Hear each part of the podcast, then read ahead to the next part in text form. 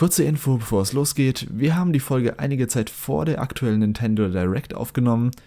Deswegen sprechen wir im Cast nicht über Games wie das neue Mario Strikers, Live Alive, Chrono Cross Remastered oder Xenoblade Chronicles 3. Seien an der Stelle aber der Vollständigkeit halber nochmal erwähnt. Aber jetzt viel Spaß mit der Folge und unserem großen Ausblick 2022.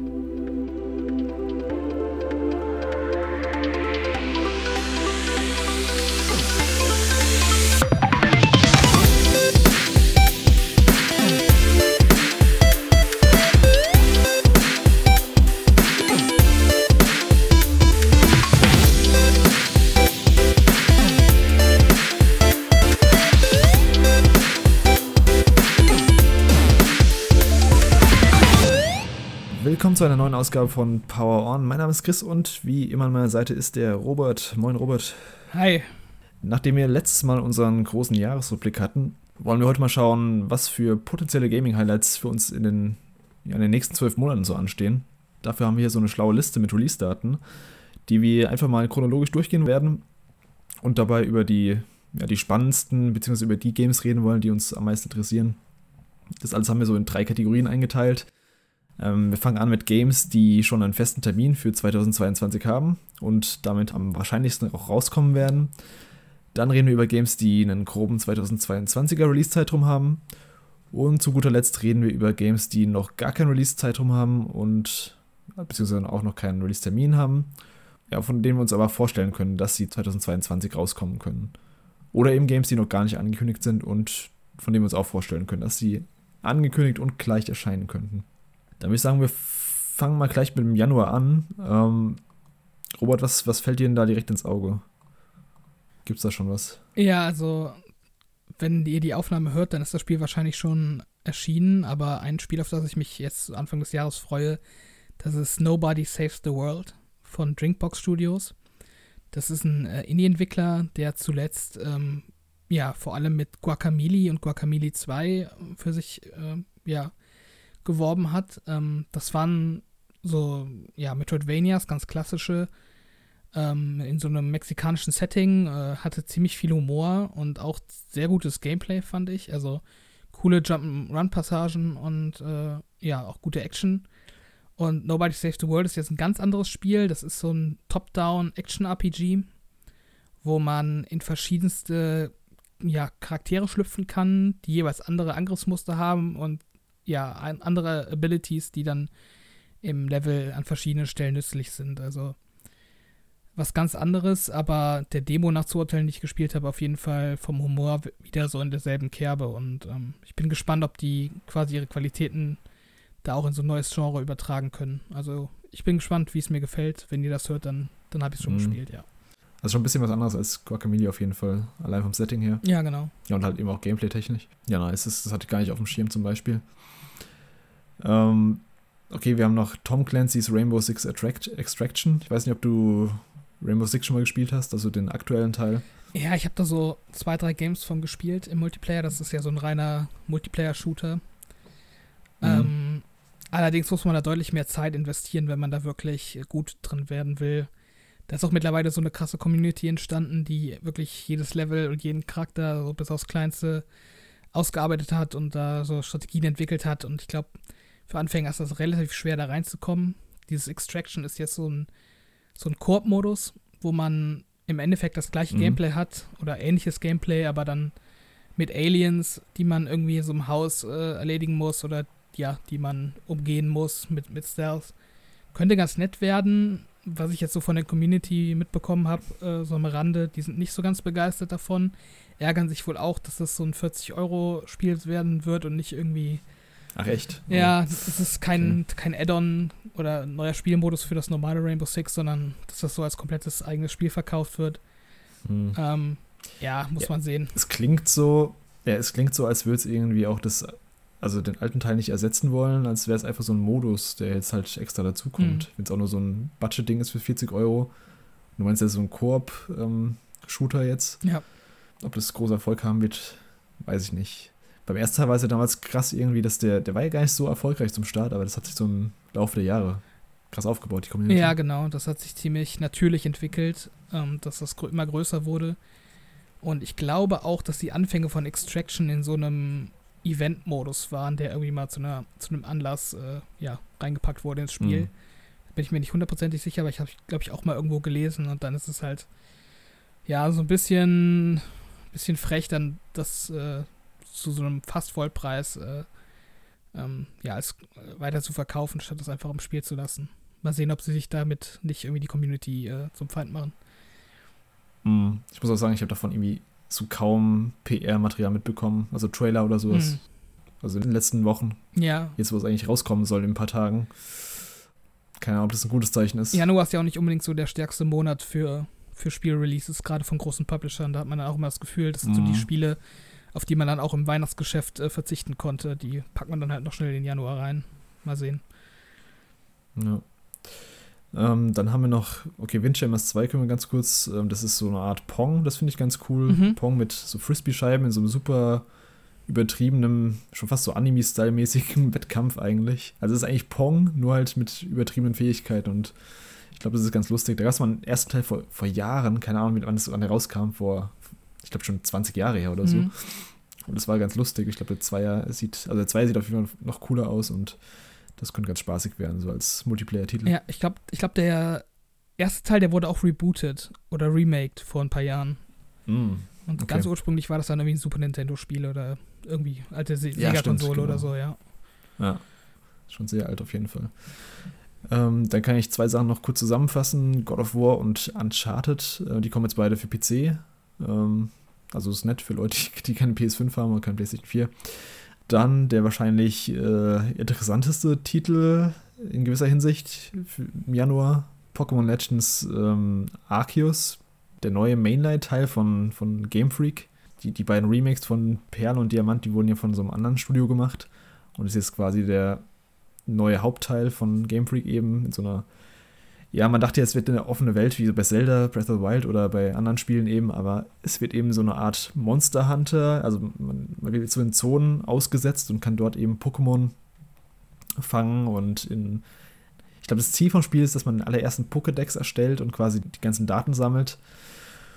Und ja, also das Konzept an sich finde ich ganz cool, dass man mal so ein offeneres Pokémon hat, dass die Pokémon auch rumlaufen, dass man halt auch, also man kann auch von den Pokémon selbst angegriffen werden als Trainer, was ich ganz lustig finde. Aber, also leider sieht es halt technisch ziemlich, ähm, ziemlich grottig aus. Mhm. Wo man auch denken würde, klar, die Switch ist nicht die, die stärkste Hardware, aber selbst ein, also gerade ein Zelda, was inzwischen fast fünf Jahre alt ist, es sieht viel besser aus als Pokémon Arceus. Und Pokémon ist halt so eine große Franchise, dann, da wünscht man sich eigentlich schon mehr Budget dahinter. Mhm. Also das Konzept finde ich ganz cool, keine Ahnung, was du davon hältst, aber ich glaube, das ähm, wird leider wieder so ein Low-Effort-Ding von Game Freak. Ja, sehe ich ähnlich. Also Schwert und Schild haben mich auf jeden Fall ziemlich verbrannt, was die Reihe angeht. Die fand ich schon mhm. echt in vielerlei Belangen ziemlich, äh, ziemlich grottig, gerade was so das Leveldesign angeht und dann eben auch die grafische Umsetzung. Und äh, ja, Pokémon Legends, das ist auf den ersten Blick ist es halt schon ambitioniert für Pokémon-Verhältnisse. Aber wenn man halt so eine offene Spielwelt äh, präsentiert, ähm, die irgendwie Lust machen soll zum Erkunden und dann halt sowas abliefert, was halt, ja, so nach Ob Elder Scrolls Oblivion von 2005 aussieht, es hochkommt, ähm, mhm. das finde ich reicht halt einfach nicht. Also dann soll man vielleicht doch einfach wieder das alte Konzept weitermachen und das dann halt äh, ordentlich präsentieren. Ich fand auch das Gameplay, was ich jetzt in Trailern gesehen habe, das sah jetzt auch nicht so berauschend aus. Also die Pokémons haben da so mhm. zwei Animationen und bewegen sich auf so einem Radius von, äh, von drei Quadratmetern im Kreis und ja, das ist, halt alles nicht irgendwie natürlich. Das wirkt halt alles sehr mhm. steif. Ja, steif und es wäre so der erste Versuch, irgendwie mal was anderes zu machen. Und das ist halt dafür 15 Jahre zu spät, finde ich. Ja, also wie gesagt, für den ersten Schritt, immerhin gehen sie mal einen neuen Schritt, aber halt wirklich, also viele Jahre zu spät, also für das, was sie eigentlich liefern gerade. Mhm. Und äh, was ich auch ein bisschen, ja, ein bisschen schade finde, sie haben da irgendwie so eine Zeitperiode rausgesucht mit, äh, ich glaube, wann spielt es irgendwie tausende Jahre vor den, vor den ganzen Ereignissen von Pokémon, also wo es keine Zivilisation gibt bisher. Das heißt, die haben sich einfach gemacht, haben einfach eine, quasi eine Siedlung nur, die du hast. Und der Rest ist eben einfach nur äh, Wildnis. Also, dass sie keine Städte bauen mussten oder keine. Das ist halt so schon ein bisschen enttäuschend. Also, du hast halt deine eine Basis und dann gehst du in die Welt wie eine Monster Hunter und ähm, kehrst dann immer wieder zurück. Und ich hätte mir echt mal gern so ein Pokémon gewünscht. So ein normales Pokémon, halt in diesem Style, in dieser offenen Welt, dass du Pokémon auch siehst, aber halt mit richtiger Zivilisation und richtigen, ja, richtigen Trainern, richtigen Kämpfen. Und, weil die Kämpfe sind ja normal, aber naja. Jo. Pokémon Legends Arceus. Dann gehen wir in den Februar weiter. Da haben wir Life is Strange Remastered Collection. Ich habe jetzt im September hatte ich mir diese Life is Strange True Colors Ultimate Collection, Ultimate Edition geholt, glaube ich. Da war jetzt die Remaster Collection schon dabei. Deswegen, ich werde da wahrscheinlich mal reinschauen, ob das jetzt direkt zum Februar sein wird, glaube ich nicht, aber ich mochte die beiden Spiele. Wer es noch nicht gespielt hat, kann eigentlich nichts falsch machen, wenn er auf ja, so Coming of Age, gechillte Adventure steht. Mhm. Ja, spielen werde ich es wahrscheinlich nicht, weil ich halt die Spiele auch schon kenne und mir da die mhm. Upgrades dann auch nicht groß genug sind, als dass ich mich da nochmal durch die äh, durch die Spiele ähm, schlage. Aber ja, sehe ich genauso wie du. Tolle Spiele, wenn man sie nicht kennt und auf jeden Fall eine Empfehlung. Finde ich übrigens auch schade, dass die Remaster Collection schlechter aussieht als ähm, True Colors. Ich dachte, also ich hätte mir jetzt gewünscht, dass sie zumindest die Engine aus, aus True Colors nehmen und es so aufwerten, dass es auf dem Niveau aussieht. Aber naja, dann haben wir vielleicht den ersten großen Titel dieses Jahr. Also neben Pokémon jetzt, aber Dying Light 2 Stay Human. Mhm. Ein Game, was halt schon ewig in Entwicklung ist und ähm, jetzt rauskommt. Angeblich. Wahrscheinlich. Sehr wahrscheinlich. und ich weiß nicht, ich habe den ersten Teil nicht gespielt. Das ist so ein Zombie-Open-World-Geschnetzel. Kannst du dazu was sagen? Also. Nee, ich habe den ersten Teil auch nicht gespielt. Ich glaube, der war, der war ja auch indiziert. Indiziert. Ja, ist mhm. er immer noch indiziert? Ich weiß es gar nicht. Weiß es auch nicht. Ja. Ich glaube schon. Okay, dann ja zum zweiten Teil. Ähm, da kann man ja noch drüber sprechen. Da finde ich eigentlich mhm. immer das, was die davon erzählen, was die zeigen, finde ich eigentlich ziemlich interessant. Ich war da auch vor ein paar Jahren auf der Gamescom ähm, in der Pressevorführung und das war schon echt cool, was sie da gezeigt haben. Ähm, aber ja, Techland ist jetzt nicht gerade der der verlässlichste Entwickler. Also die haben schon viel Grütze abgeliefert und halt so ein paar gute Spiele. Da kann man sich nie so sicher sein, ähm, was da letztendlich bei rauskommt. Und es ist halt in Deutschland geschnitten. Äh, ich glaube nicht, nicht ja. besonders stark, aber ich habe da ehrlich gesagt keinen Bock mehr drauf, ähm, dass, dass, man ständig irgendwie geschnittene Spiele vorgesetzt bekommt. Das war jetzt eine, eine, ganze Zeit lang nicht mehr so der Fall. Also da hat man eigentlich alles bekommen in Deutschland und jetzt fangen die irgendwie wieder mhm. an, Sachen zu zensieren, wo ich mich auch frage, ob das wirklich so viel krasser ist als in anderen Spielen, dass man das jetzt machen ich muss. Ich verstehe es auch, ich verstehe es auch gar nicht. Also, was soll jetzt genau in Dying Light, also hast du mir durchgelesen, was geschnitten wird? Ich habe es noch nicht nachgeguckt. Äh, ich habe mal gehört, dass ähm, so Dismemberment, also dass man irgendwie Körperteile, ja, abtrennt durch hm. Explosionen oder so, dass das alles weg sein soll. Ich bin mir aber auch nicht sicher, ob okay. das quasi von, von, vom Publisher herkommt, dass sie das quasi mhm. Aus eigener Initiative herausgemacht haben. Ja. Oder ob das halt schon, ob die USK da schon an die Tür geklopft hat und gesagt hat, äh, so nicht. Also. Hm. Ja, es ist kein Dealbreaker. Prinzipiell, wenn ich jetzt richtig Bock auf das Spiel hätte, dann würde ich mich davon jetzt auch nicht abbringen lassen. Aber so mit den anderen Aspekten zusammen ist das dann schon so ein, so ein Dämpfer für mich, der das Spiel nicht gerade interessanter macht ich denke mir halt in so einer Welt, in der sowas wie The Last of Us 2 ungeschnitten rauskommt, was halt heftig brutal ist mhm. Und heftig realistisch ist auch, dass das dann eben so ein Dying Light 2, so ein Zombie-Schnetzel-Ding, ähm, dass das dann nochmal geschnitten wird im Jahr 2022, ich weiß ja nicht. Ähm, ja, und du hast ja auch schon gesagt, Techland, ähm, da hat man jetzt auch schon vieles gehört, dass es dann nicht so rund lief in der Entwicklung. Der Hauptwriter wurde rausgeschmissen, Team wurde irgendwie ein paar Mal ähm, durchgewechselt oder zumindest intern haben sie einiges verschoben. Ja, also ich bin da so leicht interessiert. Ich werde es mir vielleicht mal anschauen, aber ich bin da echt vor allem erstmal gespannt, wie die Reviews ankommen. Also, das wird, glaube ich, so ein Titel, den ich, wenn er keine ordentlichen Reviews bekommt, den werde ich, glaube ich, schnell von meinem Radar schmeißen. Mhm. Ja, geht mir genauso. Ja. Ähm, dann haben wir Sifu am 8. Februar. Das ist dieses ähm, von den Absolver-Machern, von Slow Clap. Dieses, ja, was, wie nennt man das? So eine Art Fighting, 3D-Fighting-Game, in dem du so einen Typ spielst, der immer älter wird, wenn er stirbt. Mhm. Ich glaube, es geht bis, bis er 70 Jahre alt ist, dann bis Game Over und ähm, ja, du klopfst dich halt quasi durch so eine durch so lineare Comic-Style-artige Welt. Also ich weiß, ich habe von der Story noch keinen Plan. Ich habe keinen Plan, was, was da abgeht. Aber das Konzept, dass du eben immer älter wirst und angeblich auch, je älter du wirst, desto stärker wird er, aber desto langsamer wird, wird er auch. Also das gleicht sich irgendwie so aus. Das klingt nach einem ganz coolen Konzept. Ich weiß ja nicht, ob das auch so ein bisschen roguelike ist. Könnte ich mir vorstellen. Es sah ganz cool aus, aber es wäre jetzt auch nichts, was ich mir jetzt zum Release holen würde. Es wäre also eher so ein Ding, was ich mir mal, wenn es im Game Pass oder wenn es im PS Plus kommt, anschauen würde. Ja, ich habe Absolver habe ich ein bisschen äh, gespielt. Mhm. Ähm, war kompetent gemacht und ich finde auch, was man von Sifu gesehen hat, sah ganz gut aus. Also ich glaube, da kann man schon dran interessiert sein und ein Auge drauf halten. Aber ja, ja. so den ganz großen Kracher erwarte ich da jetzt nicht. Ja, da freuen sich auf jeden Fall auch viele drauf, das habe ich schon mitbekommen. Ach, ich sehe hier gerade am 10. Ähm, Februar kommt Crossfire X raus. Ja. Ich dachte, es wäre schon erschienen. Gefühlt reden die ähm, da schon seit sechs Jahren von. Ja, das ist auch so ein ganz seltsames Teil.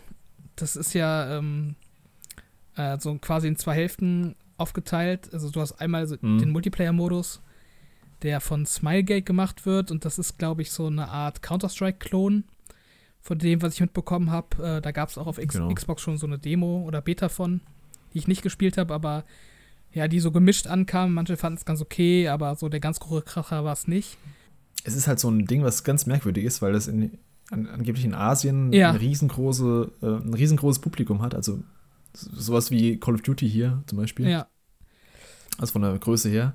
Und hier hat man davon eigentlich nur, also man kennt es einfach nicht. Und ich glaube, ähm, auf einer E3-Konferenz hat es irgendwann mal Xbox angekündigt. Das mhm. dann, das kommt auch nur für Xbox, glaube ich. Genau. Steht hier. Ähm, ja, vorher. Dass es eben jetzt rüberkommt, dass sie es rüberholen in, in Westen zu uns. Und als man zum ersten Mal Gameplay gesehen hat, also vom Multiplayer, das sieht halt echt aus wie Counter-Strike 1.6 oder so. Also ja, und äh, zum Singleplayer, ähm, der wird halt von Remedy gemacht, also von den Quantum Break, äh, Alan Wake und ähm, wie ist das neueste Control. Spiel? Bitte? Control. Control, genau, von den Leuten. Mhm.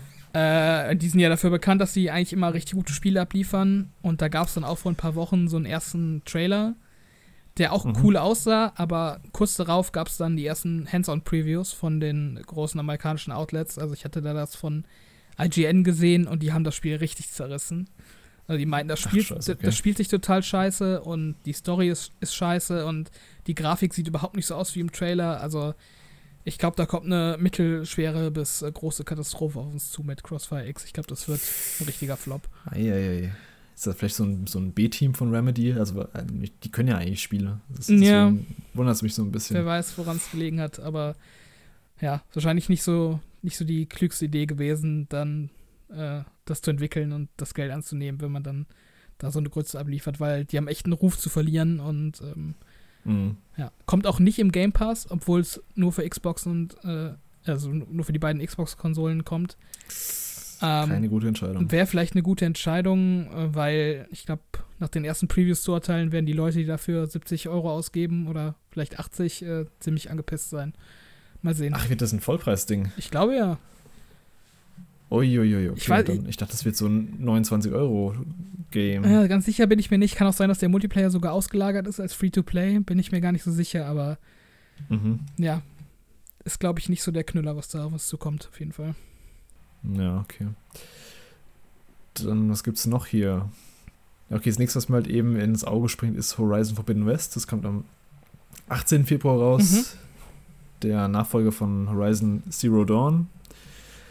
Ähm, erscheint für PS5 und PS4, was ja damals so ein bisschen ein Aufschrei war. Aber ich finde, wenn man die Trailer sieht, dann ja, kann man eigentlich nicht meckern. Also es sieht trotzdem richtig geil aus, das Spiel. Ja, ja. Somit das grafisch beste, beeindruckendste auf PS5 bisher, würde ich sagen. Ja, würde ich dir zustimmen, auf jeden Fall. Mm, ich, ich fand den ersten Teil ziemlich gut und bin auch gespannt, wie die Story weitergeht, weil es schon so ein bisschen, also einen kleinen Cliffhanger hatte am Ende mhm. mit so einem Bösewicht, der angeteased wird. Ähm, auch Gameplay-technisch erwarte ich mir Weiterentwicklung. Also man hat ja gesehen, diesen Gleitschirm quasi, den sie jetzt hat, dass sie ein bisschen vertikaler vorgehen kann mhm. und ein bisschen besseres Combat, also Nahkampf-Combat. Ja, ich glaube, ich glaube einfach, es wird ein ziemlich cooles Spiel und ich, ich kann mir auch nicht vorstellen, dass es irgendwie enttäuschen wird. Ja, ich fand auch die, die ähm, Gameplay-Trailer, da sah das das Kampfsystem immer richtig smooth aus.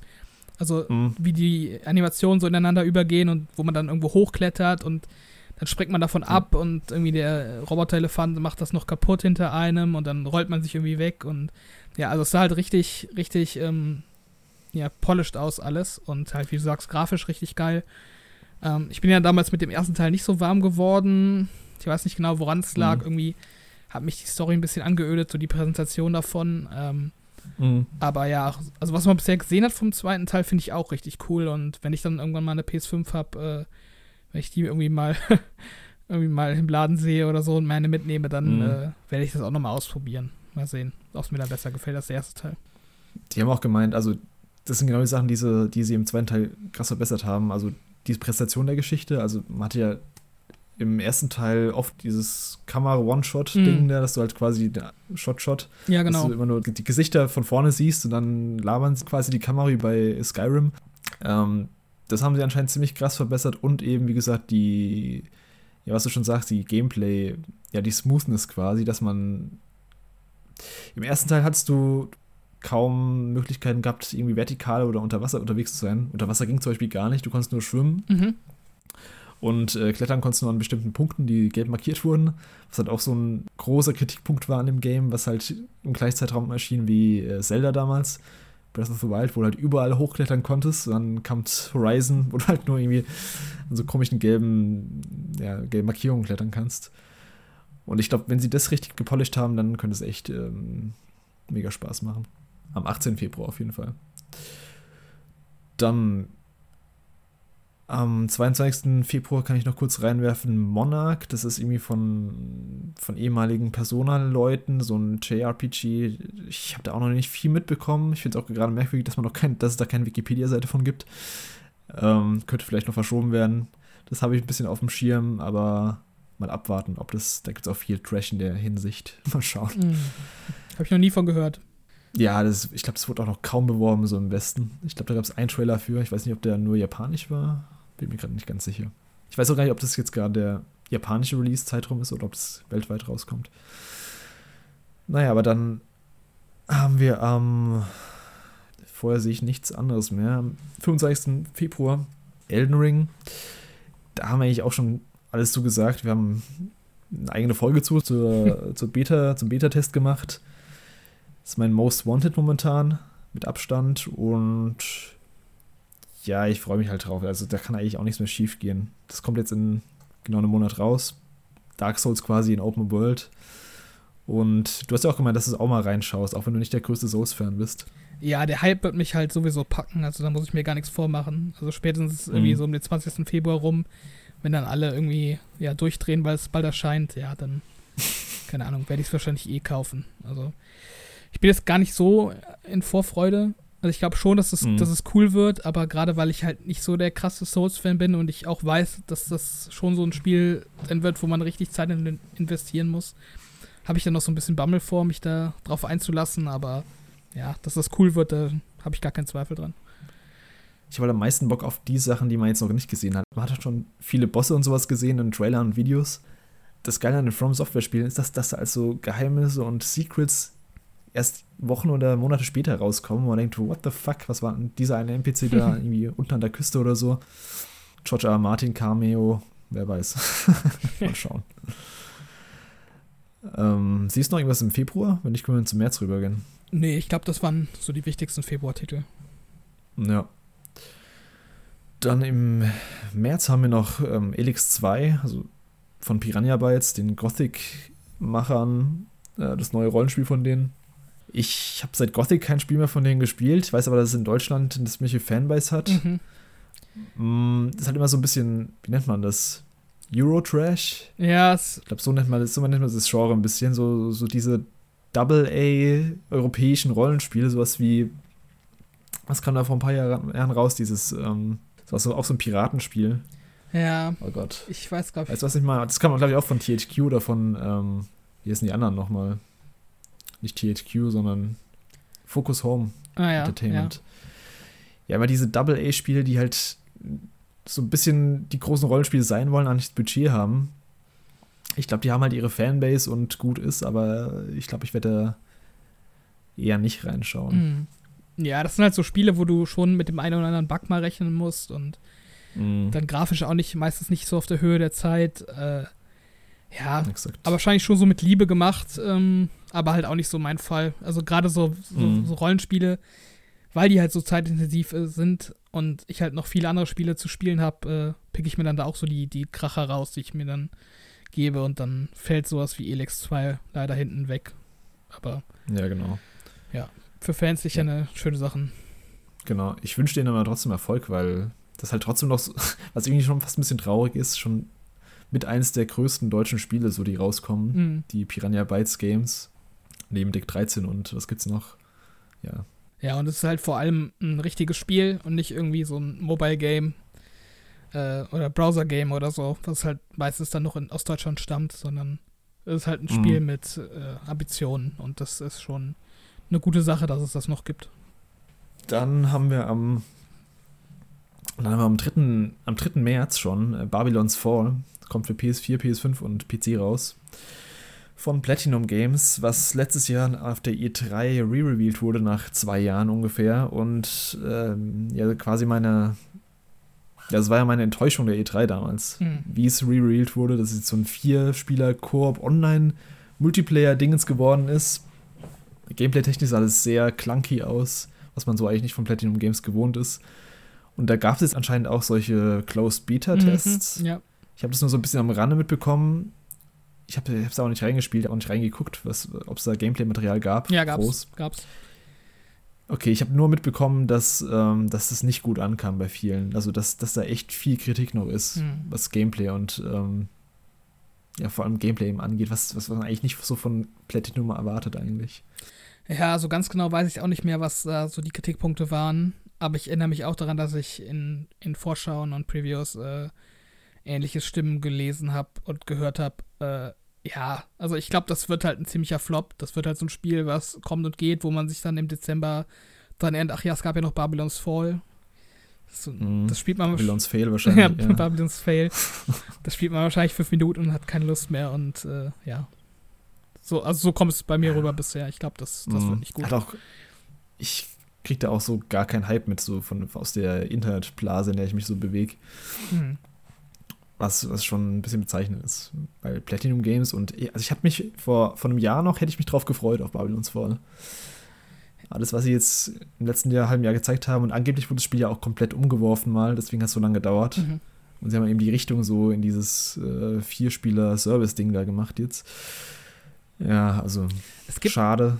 Es gibt halt auch einfach mittlerweile so viele Online-Service-Multiplayer-Dinger und ist zu viel, gell? Ja, also man hat dann halt irgendwann so seine Favorites, die man halt spielt und in die man die halt die Zeit investiert.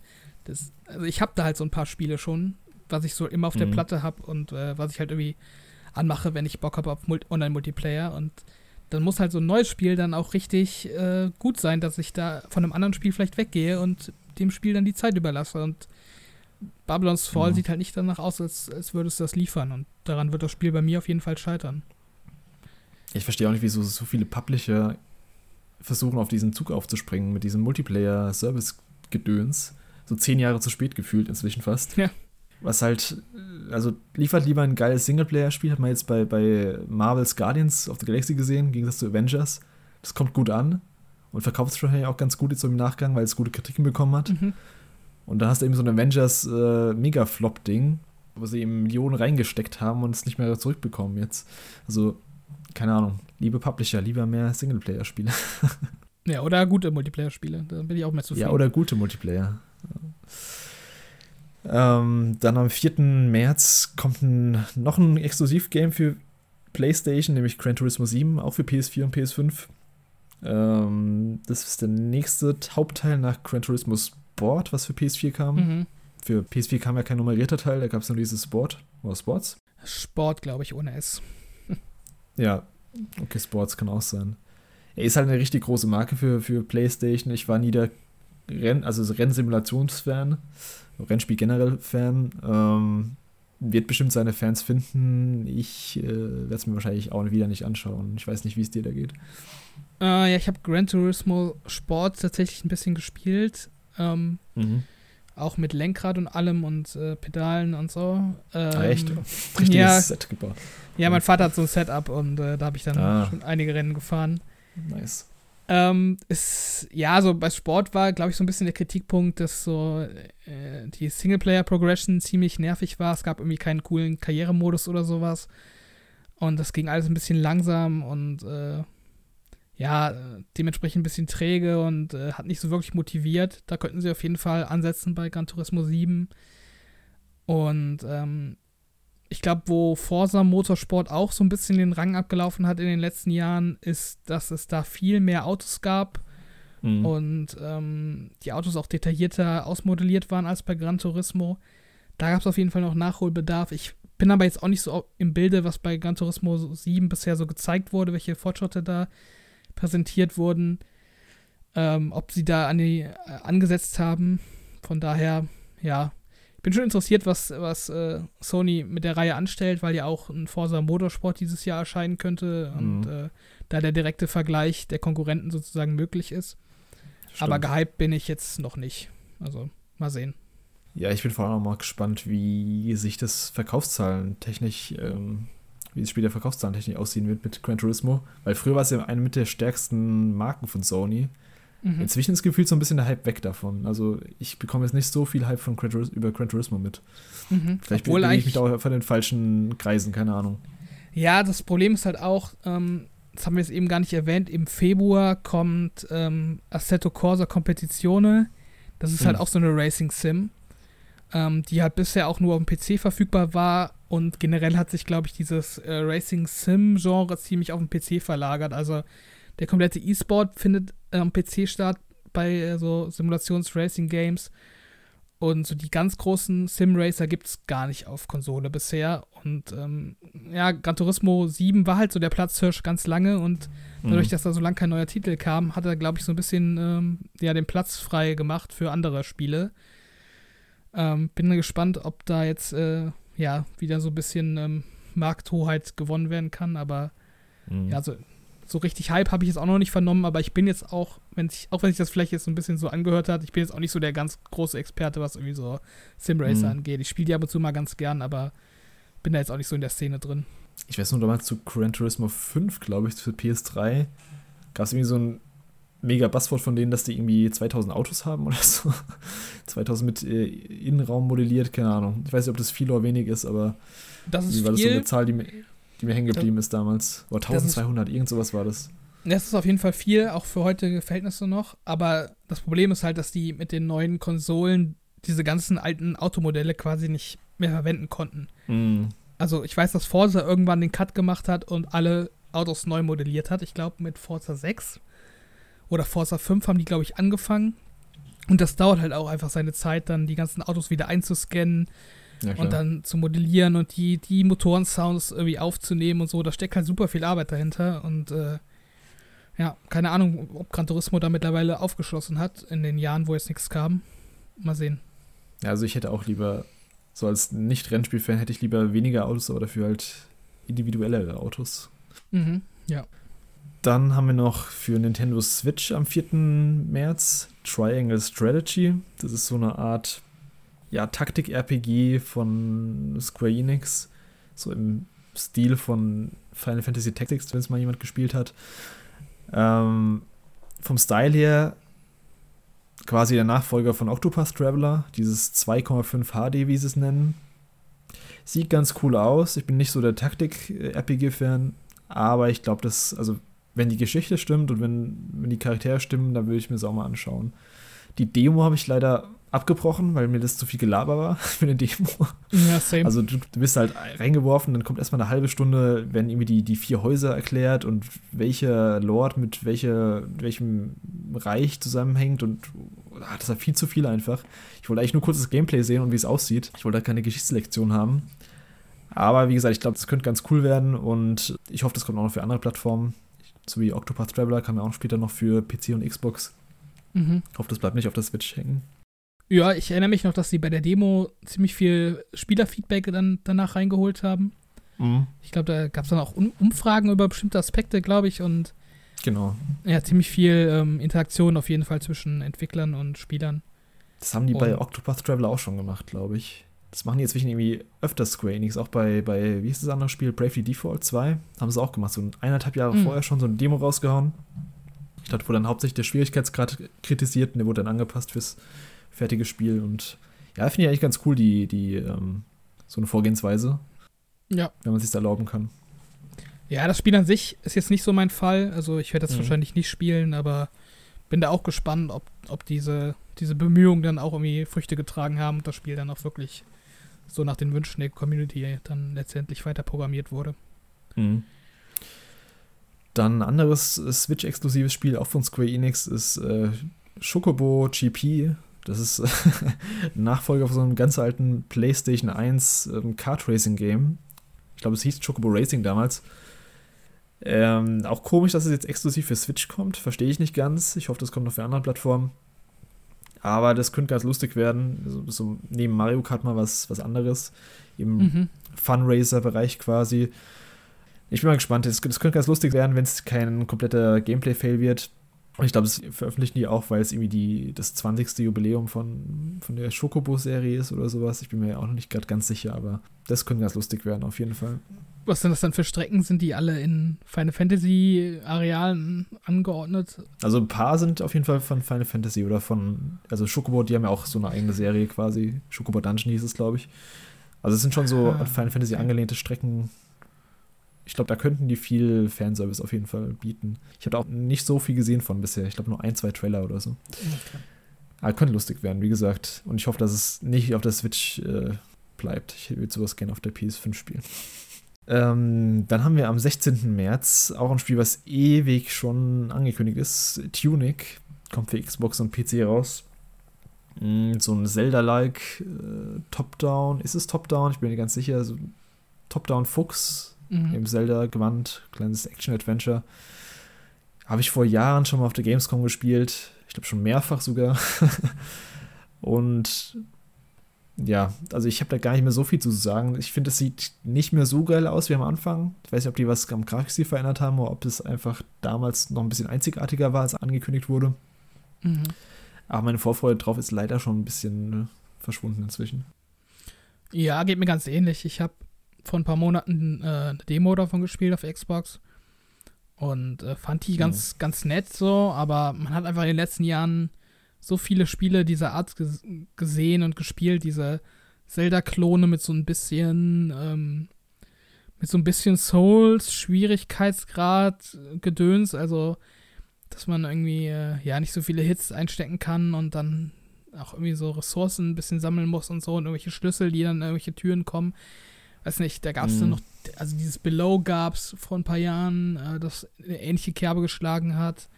Da gab es auch gerade äh, Death Store, oder? Letztes Jahr. Death Store letztes Jahr. Das ist halt irgendwie alles so Einheitsbrei geworden für mich im Indie-Bereich. Mhm.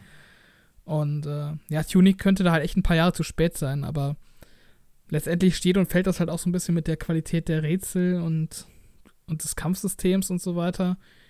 Ähm, ja, der Stil ist halt auch nicht mehr so auf der Höhe der Zeit. Der wirkt halt auch so ein ja. bisschen wie so ein, wie so ein Mobile-Game, ja, finde ich. Ja. Find ich leider auch. Deshalb, äh, ja, bin ich da ein bisschen vorsichtig geworden, ob das äh, so der Kracher wird, für den man es am Anfang gehalten hat. Mal schauen. Kommst du direkt in den Game Pass rein? Ich bin mir gerade nicht mehr sicher. Das äh, könnte sein. Ich bin mir auch nicht sicher. Ich glaube nicht spontan. Aber sicher bin ich mir auch nicht. Nee, ich glaube, das erscheint nicht direkt im Game Pass. Zumindest finde ich da jetzt gerade nichts.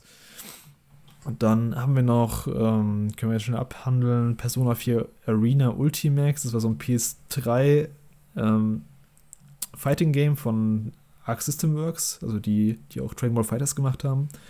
Und die halt eben immer extrem viel Wert auf, auf die Grafik legen. Gerade was so 2D-Anime-Prügler äh, angeht. Und es war damals auch anscheinend ein ziemlich gutes Prügelspiel, was sogar relativ viel Story noch gehabt hat, für, also Persona-typisch. Mhm. Das ist quasi so ein Port, so eine Ultimate-Version für PS4, Switch und PC. Das könnte ganz cool werden, werde ich mal anschauen. Ähm, am 18. März kommt dann noch auch wieder von Square Enix. Sie hauen echt viel raus in der ersten Jahreshälfte. Äh, und von Team Ninja, von Neo-Machern äh, Stranger of Paradise Final Fantasy Origin. da bin ich echt mal extrem gespannt, was das wird. So ein Final Fantasy im Neo-like, ähm, mhm. Souls-like, so ein bisschen Action-Rollenspiel mit komplett seltsamen Designentscheidungen, die ich noch nicht ganz verstehe. Also, ich weiß nicht, ob du den Clip gesehen hast, aber in der zweiten Demo, als der eine dann ähm, während der Cutscene seinen, seinen MP3-Player rausholt und äh, den Biscuit hört. ja, habe ich gesehen, ja. Ich erinnere mich. Also, ich verstehe es noch nicht ganz. Also, laut so einem Interview war der, der Game Director war ein bisschen wütend drüber, dass aus seinem Game so ein Meme-Game geworden ist. ähm, ich habe ja ein bisschen gehofft, dass sie es dass mit Absicht so ein bisschen cringy machen, aber anscheinend ist es ernst gemeint. Ähm, ja, mal schauen. Also, ich habe die erste Demo ja gespielt, die zweite habe ich nicht mehr gespielt. Die fand ich ganz cool. Technisch war es ein bisschen, ein bisschen unterirdisch für ein PS5-Spiel. Mhm. Da hoffe ich, dass sich bis Release noch viel tut. Wenn nicht, müssen sie es vielleicht verschieben. Ähm, ja, also ich bin halt vor allem auch storymäßig gespannt, was, da, was das für eine Katastrophe wird. Und Spieler, ich könnte es ganz fun werden. Ich weiß nicht, hast du die Demo gespielt? Ja, aber ich weiß nicht mehr, ob es die erste oder die zweite war. Eine von den beiden habe ich auf jeden Fall angespielt. Ein paar Minuten. Mhm. Und ähm, ja, ich fand das auch gar nicht so schlecht vom Gameplay. Also hatte ich ehrlich gesagt Schlechteres erwartet, so nach den mhm. ersten Trailern. Von daher bin ich da relativ vorsichtig optimistisch. Ich weiß nicht, ob ich es spielen werde. Das ist auch nicht so mein Fall, diese ganze Final Fantasy Lore. Mhm. Von daher interessiert mich das jetzt auch nicht so ganz, aber wenn das so ein bisschen unfreiwillig lustig wird und äh, man dann über die Cutscenes regelmäßig äh, lachen muss und so, das ist ja auch äh, durchaus ganz nett. Also ist ja meistens so, dass gerade so, so Spiele, die versuchen, irgendwie so einen trashigen Humor zu haben, dann meistens gar nicht lustig sind, aber wenn es dann wirklich unfreiwillig passiert, dann ist es meistens umso besser. Also ja. von daher ganz gut, dass der Director das ernst meint. Das ist dann für den Humor auf jeden Fall deutlich äh, äh, zuträglicher. Mhm. Ja, das Studio ist eigentlich auch ein gutes. Also Team Ninja machen ja echt gute Spiele. Ninja mhm. Gaiden mhm. und Nio.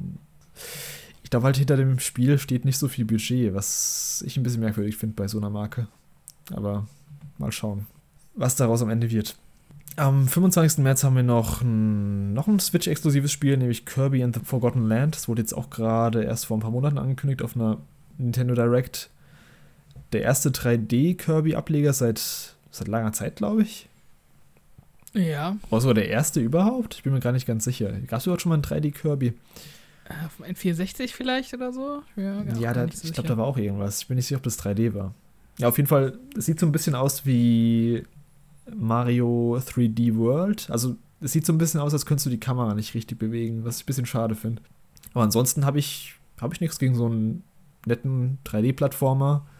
Die Kirby-Spiele habe ich bisher eigentlich eher ignoriert. Ich bin auch nicht so der große 2D-Plattformer-Fan. Vielleicht schaue ich es mhm. mir irgendwann mal an, wenn, das, wenn ich es irgendwo günstig sehe. Also, es sieht jetzt nicht verkehrt aus, finde ich. Ja, also dieser Gameplay-Trailer, der jetzt kürzlich erschienen ist, der sah ganz okay aus. Mhm. Ist jetzt auch nicht so mein Fall. Ich glaube nicht, dass ich das jetzt spielen werde, aber mhm. wäre jetzt auch nicht so, wo ich äh, mit einer Katastrophe rechnen würde. Also ich glaube, das hat schon so seine Fans, die sich dann auch an der süßen Grafik erfreuen und irgendwie an den süßen Sachen, die die Kirby anstellt. Aber ja, so ganz mein Fall ist es nicht. Mir sind die Kirby-Spiele dann meistens doch zu simpel. Ja. Mal schauen. Ähm, dann haben wir am 25. März auch noch Tiny Tina's Wonderlands. Da habe ich auch nicht viel zu sagen. Ich bin nicht so der Borderlands-Fan. Ich glaube, du auch nicht. Nee, genau.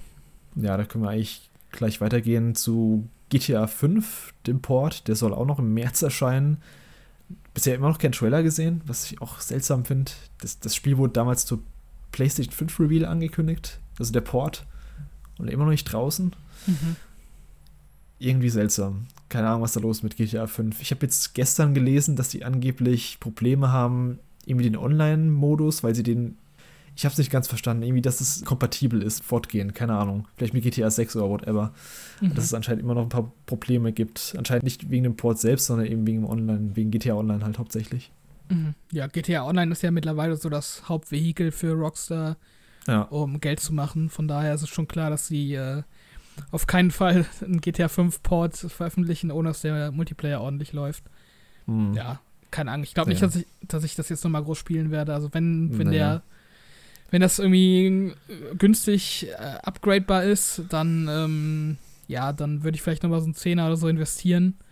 Mhm. Äh, aber dann auch nicht mehr durchspielen. Wahrscheinlich immer irgendwie die ersten paar Missionen ja. vielleicht mal machen, aber das war's. Hast du noch irgendwas im März? Nö, ich glaube, alle Spiele, die mich interessieren, sind durch. Dann können wir hier mal April. Jetzt wird schon ein bisschen dünner mit der Release-Liste. Also es ist halt meistens so, dass das erste Quartal zu Beginn des Jahres relativ gut gefüllt ist schon mit den Daten und der Rest sich dann erst so um die E3-Zeit äh, füllt. Ähm, da haben wir nämlich jetzt April bis Juni nur ein paar, eine Handvoll von Spiele. Da haben wir Advance Wars, das äh, Remake, das, das sollte ja eigentlich schon im Dezember letztes Jahr rauskommen, wurde dann irgendwie verschoben. Ich habe die Originalteile nicht gespielt, ich weiß aber, dass es eine große Fanbase gibt. Ich weiß nicht, wie es dir da geht. Ja, geht mir genauso. Ja, okay, das können wir dann einfach mal so abhaken. Ansonsten Forspoken, da haben wir mhm. im Jahresrückblickcast schon mal mit äh, Miguel drüber geredet. Das war sein Most Wanted Spiel. Ähm, Gibt es eigentlich auch nicht mehr so viel zu sagen. Ich finde, das ist eins der spannendsten Games in der ersten Jahreshälfte, weil es erstens ein neuer IP ist, ein AAA, neuer IP. Aber auch ein bisschen skeptisch bin ich, weil das Gameplay, was man bisher gesehen hat, technisch nicht so überragend ist. Ich weiß nicht, wieso das immer noch so aussieht, wie es aussieht, also Framerate-technisch. Und eben, wie gesagt, ein bisschen skeptisch bin ich, weil das komplette Game nur eine Stadt hat. Der Rest ist so Wildnis quasi. Das Gameplay sah ganz cool aus. Movement, dass du dich eben mit dieser Fray so schnell bewegen kannst, so skaten und äh, dashen kannst durch die, durch, die, durch die Landschaft. Partikeleffekte sehen auch richtig gut aus von den Zaubern, die sie einsetzen kann. Die ist ja quasi so eine Magierin. Auch schon so ein bisschen Third-Person-Shooter eigentlich schon fast. Ja, bin ich mal gespannt. Also kommt nur für PS5 und PC erstmal raus. Und ist das nächste Spiel von den Final Fantasy 15 Machern. Nach sieben, sechs Jahren? Ich weiß gar nicht. Irgend sowas. Mhm. Hast du es auf der Liste? Äh, mangels einer PS5 nicht konkret, aber ich mhm. finde es auch interessant auf jeden Fall. Ich finde halt auch cool, dass sie mal so ein Spiel machen, ähm, wo dann quasi so unsere Welt oder ich sag mal so eine Welt, die unserer ähnelt, ich weiß gar nicht, ob es unsere sein soll, mhm. dann eben mit dieser Final Fantasy Fantasy Welt so verschmilzt. Mhm. Ähm, das finde ich eigentlich ganz cool, so als Ansatz. Und äh, ja, also ich kann eigentlich nicht viel hinzufügen, was du jetzt ja. gesagt hast. Ähm, bin auch gespannt, wie es letztendlich wird und hoffe, dass es cool wird. Ja. Also ich könnte halt beides sehen, dass es viel Kritik bekommt, aber ich kann mir vorstellen, dass es ein guter Überraschungstitel wird. Also Überraschungstitel in Anführungszeichen ist ja schon ein großer Titel, aber gefühlt haben es gerade nicht so viele auf ihrer Most Wanted Liste nach den ersten Previews. Mhm. Gut, hast du noch irgendwas im April bis Mai? Also ich sehe da echt gerade nichts mehr Nennenswertes. Nee, das ist noch so ein bisschen, äh, ja, bisschen trocken, der, das mhm. Quartal. Da könnte auf jeden Fall noch ein bisschen was dazukommen, hoffentlich. Ja. Juli bis September habe ich jetzt auch nur hier Saints Row noch stehen am 23. August. Das mhm. sollte ja eigentlich schon Anfang des Jahres erscheinen. Geflohen vor Elden Ring. geflohen vor Elden Ring. Und ich glaube auch, weil das Fanfeedback nicht so geil war, da wollen sie anscheinend noch ein paar Sachen anpassen. Zumindest war so die Begründung, glaube ich. Ja, ich glaube, die haben sogar gesagt, dass sie explizit nichts an der Story verändern oder an den Charakteren, trotz des Fanfeedbacks. Ja, genau. Okay. Die haben extra ein Statement, raus, Statement rausgehauen, dass das, glaube ich, nur aus technischen Gründen verschoben wurde. Mhm. Ähm, oder aus, ja, dass sie einfach mehr Zeit fürs Polishing haben. Ja, die haben sich ja noch bemüht, dann seit der Ankündigung so ein paar Gameplay-Trailer rauszuhauen, wo dann so diese weirdere Seite von Saints Row extra nochmal betont wird, mit irgendwelchen weirden Kostümen und äh, Fahrzeugen. Aber ich finde, das sieht einfach weiterhin nicht besonders interessant aus. Das sieht halt irgendwie, ja, also als wäre es ein Saints Row-Klon von einem schlechteren Studio. Diese, dieses hm. Setting in dieser Wüstenstadt, das finde ich irgendwie gar nicht interessant. Mhm. Und ähm, ja, die, die, diese Weirdness wirkt halt auch aufgesetzt auf diese Charaktere, die sie jetzt präsentiert haben. Also irgendwie, ich weiß nicht, das passt irgendwie alles nicht zusammen. Das wirkt, ja, irgendwie wie der Versuch, was Neues zu machen, aber gleichzeitig kann man sich dann auch nicht so ganz von der alten Sache lösen. Mhm. Und dann hm. kommt halt irgendwie so ein Mischmasch bei raus, bei dem keiner gewinnt. So, den Eindruck habe ich. Ja, mich reizt die Marke halt irgendwie auch gar nicht. Also, ich habe die Vorgänger schon gar nicht gespielt. Also, ich nur mal angespielt, den dritten, glaube ich, und den vierten. Das hm. war jetzt auch nichts, also konnte man so, so eine halbe Stunde Spaß haben und irgendwie, ja, irgendwas anstellen in der Welt. Ja, meine, meine Spiele waren es auch nicht, aber die hatten ja auf jeden Fall eine ziemlich treue Fanbase, die da mhm. äh, ja, diesen, diesen Humor und äh, diese Charakterisierung ziemlich abgefeiert haben und dann äh, ja, hat man den jetzt so ein bisschen an Karren gepisst mit dem neuen Teil und äh, Das könnte halt auch nach hinten losgehen, dass es dann ziemlicher Flop wird. Aber muss man abwarten. Ich verstehe auch nicht, wieso die jetzt so lange gewartet haben mit dem neuen Teil. Das ist ja eigentlich ein Reboot quasi, weil es ja nur Saints Row heißt. Mhm. Der vierte Teil kam durch 2013 raus, also das ist schon Ach, krass. acht Jahre her oder neun Jahre. Also das ist schon ewig her. Also ich glaube, die komplette PS4-Generation kam nichts. Keine Ahnung, was da los war. Eigentlich war es ja eine beliebte Marke, hatte ich zumindest so im Kopf. Ja. Dann haben wir eigentlich hier nur noch von den Titeln, die einen festen Termin haben, Scorn im Oktober. Das ist so ein Horrorspiel, was auch schon ewig angekündigt ist von App Software. Mhm. Ähm, das sieht richtig eklig aus, wenn du mal einen Trailer gesehen hast davon. Mhm. Aber irgendwie so, so eklig abartig, dass ich schon wieder Bock drauf habe. Ja, das ist ja an, ähm, der Grafikstil ist ja so angelehnt an, ich, sprich mir den Namen Giga aus oder Geiger, ich weiß es gerade gar nicht. Das ist der, Hm, ich weiß, was du meinst. der Kerl, der von der Alien-Franchise quasi so Ja, die Designs äh, gezeichnet hat. Daran soll das ja angelehnt sein. So Ah, sieht's auch ja, ein das, bisschen aus, ja. ja, äh, ja, das ist, glaube ich, auch äh, nicht gerade das renommierteste Studio, was das jetzt entwickelt. Ich finde Ist es nicht so sein denen ihr erster, erster Titel sogar? Ja, kann sein. Ich habe von denen auch noch nie gehört. App Software. Ich glaube, es war sogar ein Kickstarter am Anfang. Ich glaube, es war ein Kickstarter und es ist jetzt auch schon ewig in Entwicklung. Mhm. Und Ja. ähm, stilistisch sieht es halt ziemlich krass aus. Ob es Gameplay-technisch was, was taugt, weiß ich halt nicht. Also, Ja, es, es gab mal vor etlicher Zeit so einen Gameplay-Trailer. Das ist hier, glaube ich, auch ein Shooter, so ein First-Person-Horror-Shooter. Und das sah halt alles super langsam aus. ja, ja, ja, genau. Ich finde auch, es sah richtig langsam aus. So langsam und überhaupt nicht dynamisch. Und äh, ja, dann haben sie es halt verschoben. Und seitdem Mhm. hat man quasi nichts mehr vom Spiel gesehen oder, und gehört. Und äh, ja, man muss halt darauf hoffen, dass sie sich das Feedback äh, geschnappt haben und das dann noch umgesetzt haben. Ja, Mhm. Es könnte halt richtig cool werden, aber es könnte halt auch eine ziemliche, ziemliche Grütze werden, abseits vom Style. Muss man dann Ja. abwarten. Das kann ich mir auch gut vorstellen. Was hoffentlich mehr hat als Style ist äh, Starfield, was am 11. November rauskommen soll. Äh, das nächste große Spiel von Bethesda Game Studios nach Fallout 4 und nach Fallout ähm, 76. Jetzt eben Mhm. Starfield.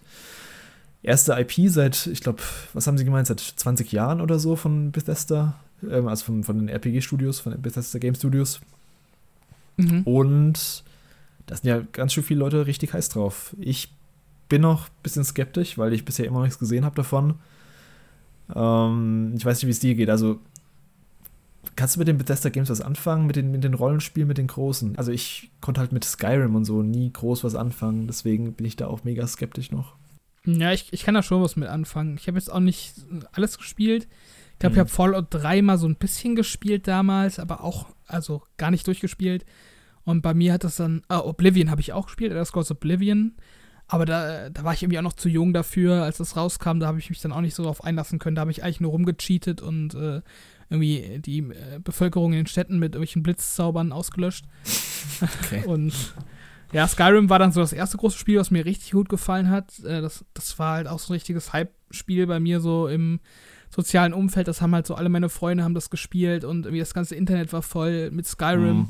Mhm. Und ich finde das schon krass ambitioniert, dass sie das jetzt halt wirklich so vermarkten, als würde Starfield ähm, in Zukunft daneben Fallout und, und Elder Scrolls halt existieren. Also, dass Mhm. sie halt wirklich so das Ziel sich gesetzt haben, dass das so neben diesen wirklich ja, gigantischen Marken ähm, koexistieren soll. Das ist auf jeden Fall eine ne Ansage, die man nicht leichtfertig trifft, denke ich. Ähm, aber da muss man dann halt auch liefern. Also, wie du schon gerade erwähnt hast, Fallout 76, das ist, ist zumindest zum Anfang eine ziemliche Katastrophe gewesen. Ich glaube, mittlerweile ist da ziemlich viel dran ausgebessert worden. Mhm. Aber ja, so, so ein Flop, wo alle Leute angepisst sind, das kann sich halt auch ein Bethesda nicht unendlich oft leisten. Und ähm, Starfield wird dann wahrscheinlich so das große Spiel für Mi- Microsoft bzw. Bethesda Ende des Jahres. Mhm. Und äh, ja, das muss dann halt auch abliefern. Mal sehen. Ja, ich finde, sie haben halt eben auch keinen Freifahrtschein mehr, Bethesda Game Studios. Nach jetzt irgendwie, ich glaube, Fallout 4 kam jetzt auch schon nicht so gut an. Und dann Fallout 76 eben, wie du schon sagst, so ein richtiger Flop erstmal. Also sie Mhm. müssen da schon richtig liefern mit Starfield. Und ich finde, ähm, dafür haben sie bisher noch zu wenig gezeigt, dass ich da irgendwie groß Vorfreude haben kann.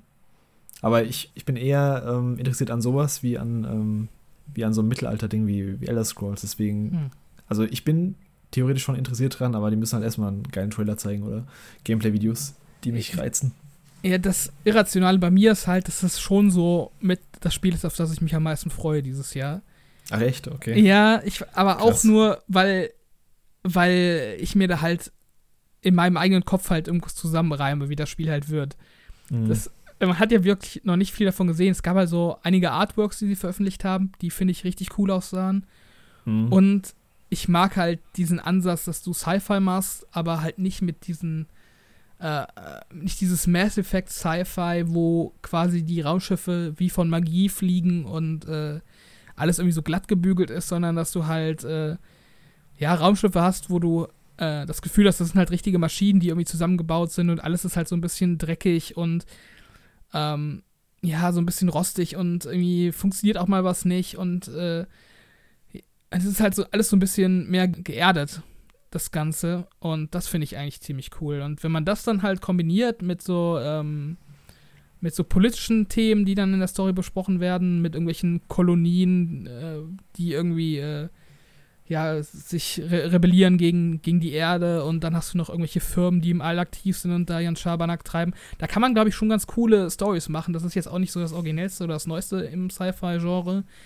Aber mhm. ja, also Bethesda hat schon immer coole Welten kreiert mit Fallout und Elder Scrolls, mit coolen Fraktionen und äh, coolen Geschichten.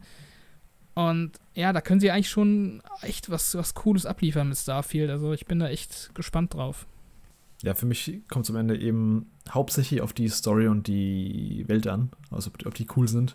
Ich glaube, gameplay-technisch wird es nicht so der Mega-Bringer sein. Da fand ich schon auch schon jetzt ganz ab davon, dass ich halt Elder Scrolls als Setting nicht mag und die, die Welt nicht mag. Also das Gameplay an sich war halt schon immer ein bisschen trash mit diesem Nahkampf-Schwert-Geschlage da. Also, ja, stimmt schon. Keine Ahnung, ob, ob die einen guten Ego-Shooter hinbekommen, wovon ich ausgehe, dass es ein Ego-Shooter sein wird, oder zumindest so ein Deus Ex-Ding. Also das muss halt schon Spaß machen. Bin ich gespannt. Aber auch sehr interessiert auf jeden Fall. Am 11. November. Am selben Datum wie Skyrim übrigens. Deswegen haben sie das ja, wahrscheinlich auch gewählt. Äh, was ist das? Elf Jahre später, ne? Ja. Elf Jahre später, am 11. November, ja. Am 11.11. .11. was ein Zufall. Ähm, was auch ziemlich viel später kommt als der erste Teil, ist Stalker 2. Das kommt am 8. Dezember. Wurde jetzt gerade verschoben vor ein paar Tagen. Sollte eigentlich schon im Februar rauskommen oder März, ich bin mir ganz sicher. Und ja, es ist so ein Follow-up zu so einem Kultklassik aus dem Jahr 2004, glaube ich, oder 2005. Und erinnert so ein bisschen an, vielleicht modernere Spieler, so an, an die Metro-Reihe, an so ein ähm, sowjetähnliches Setting, in atomar mhm. verseucht.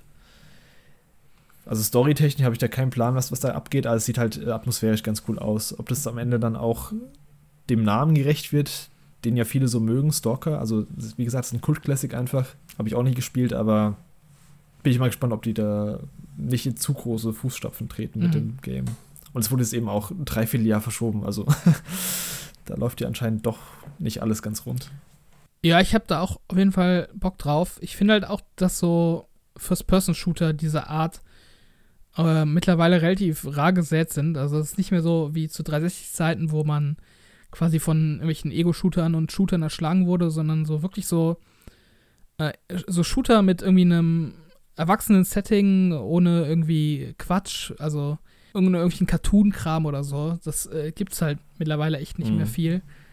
Und ähm, da habe ich schon, schon Bock drauf, aber ja, wie du sagst, äh, ist jetzt auch nicht so ganz so ähm, gut für die Zuversicht, wenn das Spiel dann mal fast ein Jahr verschoben wird auf einmal. Mal sehen.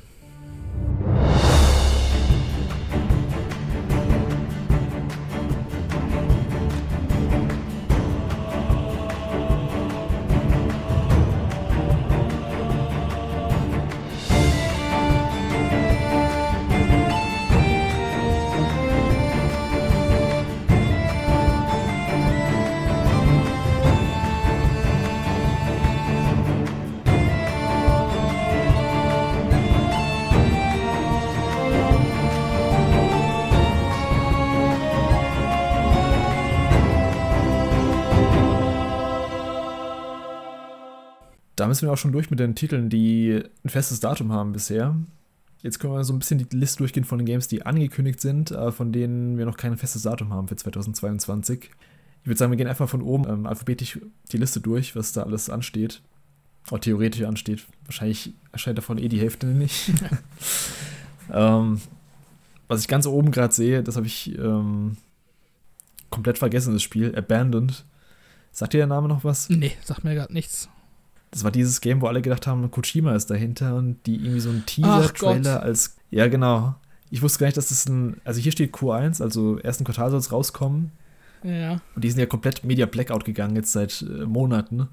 Hat man gar nichts mehr gehört, seit angeblich dieser innovative, interaktive Trailer rauskommen sollte, was dann im Endeffekt ein fünfsekündiger Teaser-Trailer war, der irgendwie 8 GB groß ist.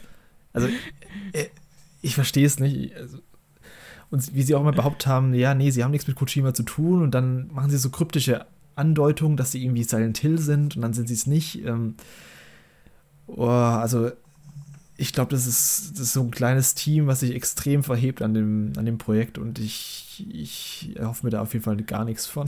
Ja, das ist irgendwie so eine Gratwanderung, dass es irgendwie charmant ist, dass sie halt so, so ein Hype erzeugen.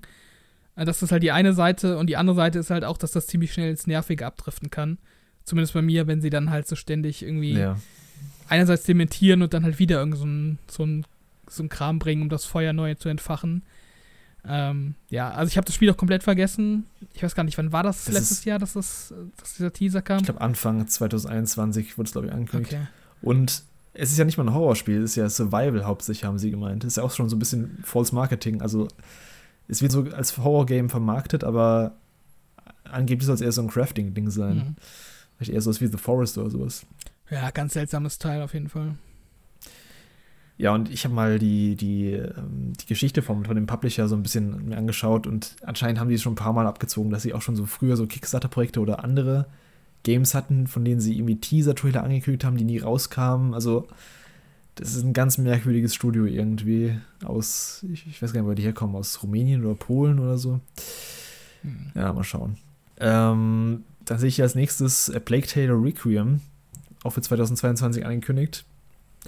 Der Nachfolger von A Plague Tale, wie hieß es, Innocence? Innocence, ja.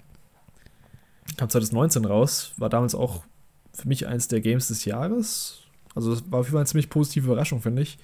War so ein Double-A-Game, aber was richtig gut aussah, finde ich, dafür, dass es so ein kleines Team war. Und ähm, ja, auch ein ganz kompetentes Action-Adventure mit einer schönen Story und einem coolen Setting mit diesen Ratten, die halt die komplette, ja, die komplette, das komplette Land ähm, durchstreifen quasi, die man dann später auch kontrollieren konnte, als der kleine Junge. Ja, dieses Mittelalter-Setting, wo irgendwie, in, ich glaube in Frankreich dann welche Krieg, Kriegereien waren zwischen irgendwelchen äh, Feudalherren oder was auch immer. Was ja auch nicht auch die Kreuzzüge oder so Ja, irgendwie. Also, Kreuzzüge, ja. Ich fand es auch richtig gut, tatsächlich den ersten Teil. Ich habe den äh, ein bisschen später nachgeholt, als der dann mal in Game Pass kam auf einmal. Und äh, ja, Requiem kommt ja direkt zum Start in Game Pass, das ist auch cool. Ähm, Ja. Ja, also ich fand das auch auf jeden Fall ziemlich cool. Also es war halt so ein, so ein klassisches äh, straightes Singleplayer-Spiel mit ein paar netten Rätseln. Äh, ja, das, das Stealth-System, das war ausbaufähig, sag ich mal. Das war jetzt nicht so der ganz Mhm. große Knüller, aber jetzt auch nicht so, dass es irgendwie groß gestört hätte. Ähm, eine ganz interessante Story-Setting. Ja, ich, einfach so, ein- so ein solides, gutes Spiel, wo man auf jeden Fall so seine, ich weiß gar nicht mehr, wie lange es gedauert hat, schon so seine über 10 Stunden Spaß dran hatte. Und dem, ja, ich glaube so zehn Stunden, genau. ja, also da kann man gut drauf aufbauen, auf jeden Fall in so ein paar Aspekten. Ähm, aber wenn sie das hingekriegt haben, dann wird das, glaube ich, ein Highlight des Jahres für mich. Ja. Ja, ist auf jeden Fall eine ziemlich gute Basis, auf der sie aufbauen konnten. Also ziemlich viel verbessern konnten, auf jeden Fall jetzt für den zweiten Teil. Ähm, ich weiß noch, dass ich im ersten Teil den, den, den ganz letzten Endboss, das war, glaube ich, einer der frustrierendsten Kämpfe, die ich je hatte in einem Videogame. Mit den Weil irgendwie mit diesem. Rattentornados? Ähm, ja, ich will gar nicht spoilern jetzt, aber es war halt mit den Ratten und ähm, du musst irgendwie Millime- Millimeter genau in so einem, in so einem Kreis dich immer reinbewegen, Ja. wo die Ratten nicht sind. Und das war also, boah.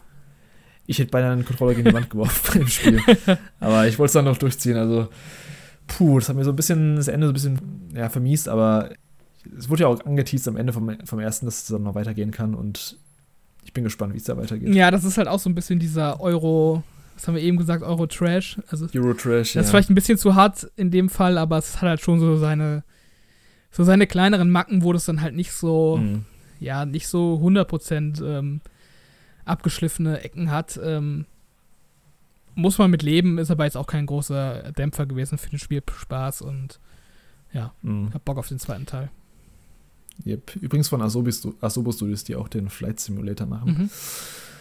Mhm. Ähm, deswegen sieht es grafisch auch immer ganz gut aus. Als nächstes sehe ich hier Avatar Frontiers of Pandora, das Avatar-Spiel von Ubisoft Massive Entertainment ist das Entwicklerstudio, also die, die The Division gemacht haben damals, den ersten Teil. Ähm, hat man jetzt so einen Trailer gesehen auf der E3, der noch nicht so viel sagt. Es soll kommen dieses Jahr, wahrscheinlich zum Film. Ich bin mir gar nicht mehr sicher, ob der Film dieses Jahr noch erscheint. Der wurde jetzt auch schon fünfmal verschoben gefühlt. Mhm. Beziehungsweise seit zehn Jahren wird er schon verschoben. Wie viele Teile sollen noch kommen? Fünf Teile oder vier Teile? Ja, auf jeden sicher. Fall genug. Ähm, es sah grafisch ziemlich gut aus. Ich glaube, es war nur ein CGI-Trailer. Also, ich weiß ja nicht, was, da, was das werden soll. Action-Adventure steht hier. Könnte halt alles sein. Ist es irgendwie Multiplayer-Gedöns? Ist es ein Singleplayer-Spiel? Massive Entertainment waren haben halt vorher The Division gemacht. Da wird man halt davon ausgehen, dass es eher so ein, wahrscheinlich wieder so ein, zumindest eine Coop-Komponente hat. Mhm. Das Universum an sich finde ich nicht uninteressant, Avatar, aber ich weiß nicht, ob ich da jetzt unbedingt ein Game für brauche noch. Also, Ja, man kann halt coole Alien-Welten zeigen und äh, dann halt auch mit den neuen äh, Konsolen halt auch grafisch dann wahrscheinlich auch gut umsetzen. Äh, das, Ja. Da bin ich halt schon gespannt. Also Massive Entertainment oder zumindest, ähm, wie, heißt es, jetzt habe ich den Namen wieder vergessen von dem Spiel, was sie gemacht haben. Avatar Frontiers. Nee. Achso, du meinst äh, The The Division. Division, genau. Ich, äh, ja. ja. Also The Division äh, war ja auch mit dieser Snowdrop Engine äh, von Massive Entertainment selbst entwickelt. Ja. Und das sah halt grafisch auch schon richtig gut aus und deshalb kann ich mir vorstellen, dass Avatar dann wirklich auch äh, ja, auf einem hohen Level sein wird und ja, manchmal reicht mir das auch. Also ich weiß nicht, ob ich das dann äh, irgendwie ewig lang spielen sollte oder durchspielen sollte. Aber wenn halt ein Spiel so ein richtiger grafischer Knaller ist, dann äh, kann ich mich auch an der Grafik freuen und äh, dann Hm. kann das Gameplay auch nur in Ordnung sein, dann reicht mir das manchmal auch schon. Von daher, wenn es dieses Jahr kommt, bin ich da auf jeden Fall interessiert dran erstmal. Ich hoffe halt, dass es wird kein Third-Person-Shooter, bei dem die Gegner irgendwelche Level-Anzeigen haben und du zehn Minuten auf den Kopf drauf zielst Mhm. und äh, die Gegner dann erst umfallen. Also ich hoffe, das wird, wenn dann irgendwie so ein bisschen kreativer als das. Als so ein typischer Loot-Shooter, Destiny, Division-Ding. Ich hoffe es auf jeden Fall. Was siehst du als nächstes hier im, auf dieser Liste? Äh, ja, das nächste Spiel, was ich interessant finde, ist Bayonetta 3. Naja, Nach ewig langen äh, Hin und Her, wann es denn kommen könnte, sollte, vor ewig langer Zeit angekündigt, dann lange nichts gehört. Ich glaube, im letzten Jahr dann zum ersten Mal ein Gameplay-Trailer. Ähm, Mhm. Ja, also ich erwarte mir da halt eigentlich ein Spiel, was in die gleiche Kerbe schlägt wie die ersten beiden, äh, sowohl spielerisch als auch qualitativ. Ähm, und äh, ich finde auch der, der Trailer sah, sah gut aus, soweit. Und äh, mhm. ja, also ich glaube jetzt nicht, dass das irgendwie die Reihe neu erfinden wird, aber das muss es auch nicht. Wenn es dann halt daran anknüpfen kann, dann bin ich zufrieden und werde meinen Spaß damit haben, auf jeden Fall.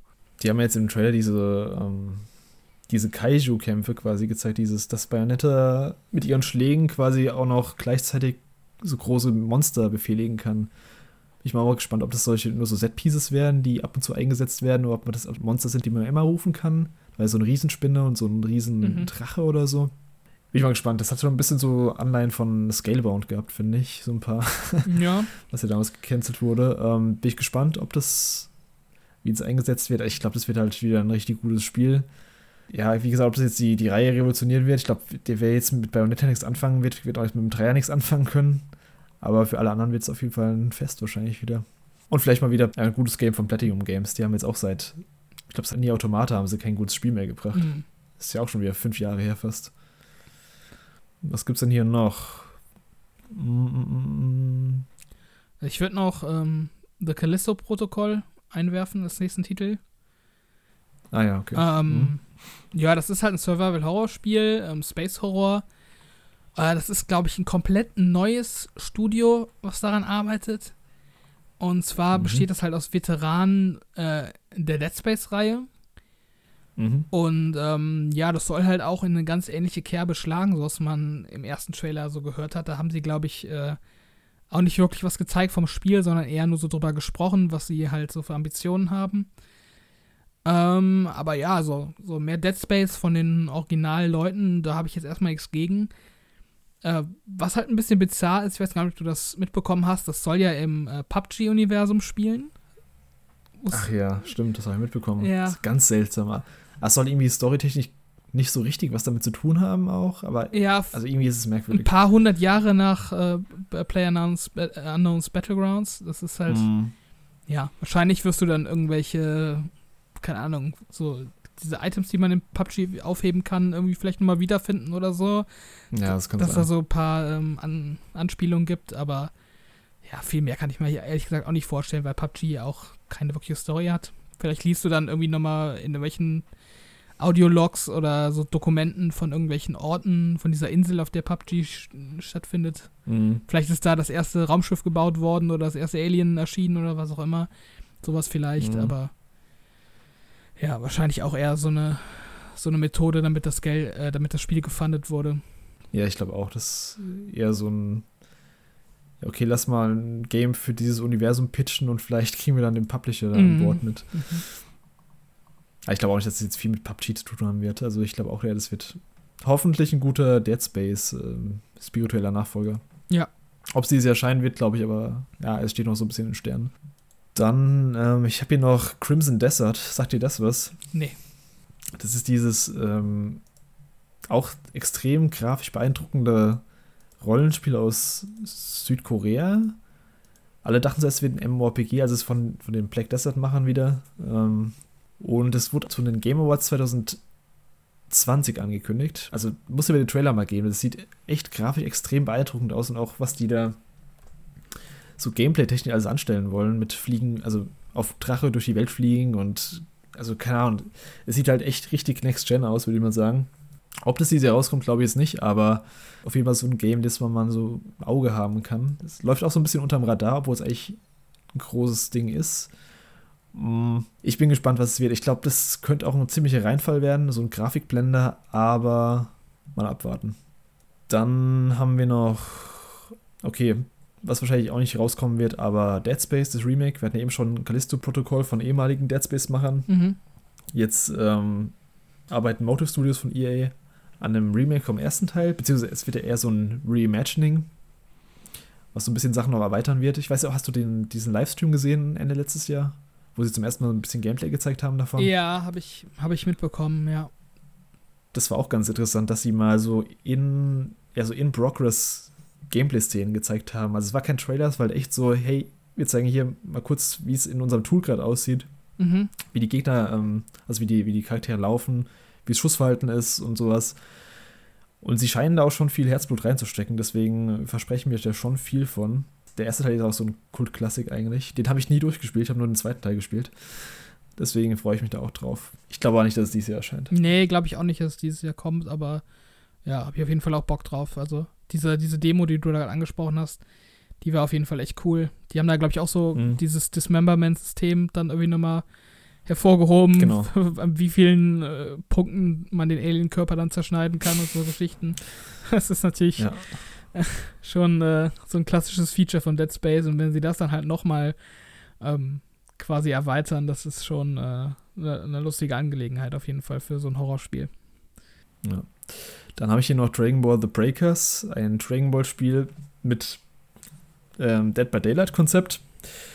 Hast du den Trailer davon gesehen? Also ich fand das sah wild aus. Ja, habe ich gesehen. Fand ich spontan eigentlich ganz geil auf so eine, auf so eine trashige Art. Also, ich weiß nicht, ob das Spiel Mhm. gut wird. Ähm, dem Trailer nach zu urteilen eher nicht.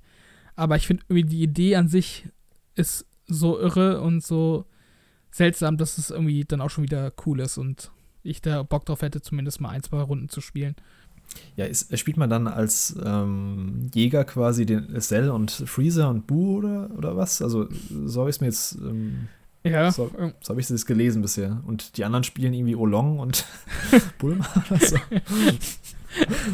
ja, irgendwie so. Also auf jeden Fall mal was anderes mit der Dragon Ball IP. Also das hundertste Ja, das Kampfspiel braucht man Das halt auch nicht. Fighting Games. Also dumm in Anführungszeichen. Es ist halt mega viele inzwischen einfach oder auch so kampfmäßige Spiele wie auch Dragon Ball Z Kakarot war ja auch, war zwar ein Rollenspiel, aber hat man halt auch nur gekämpft eigentlich die ganze Zeit. Ja.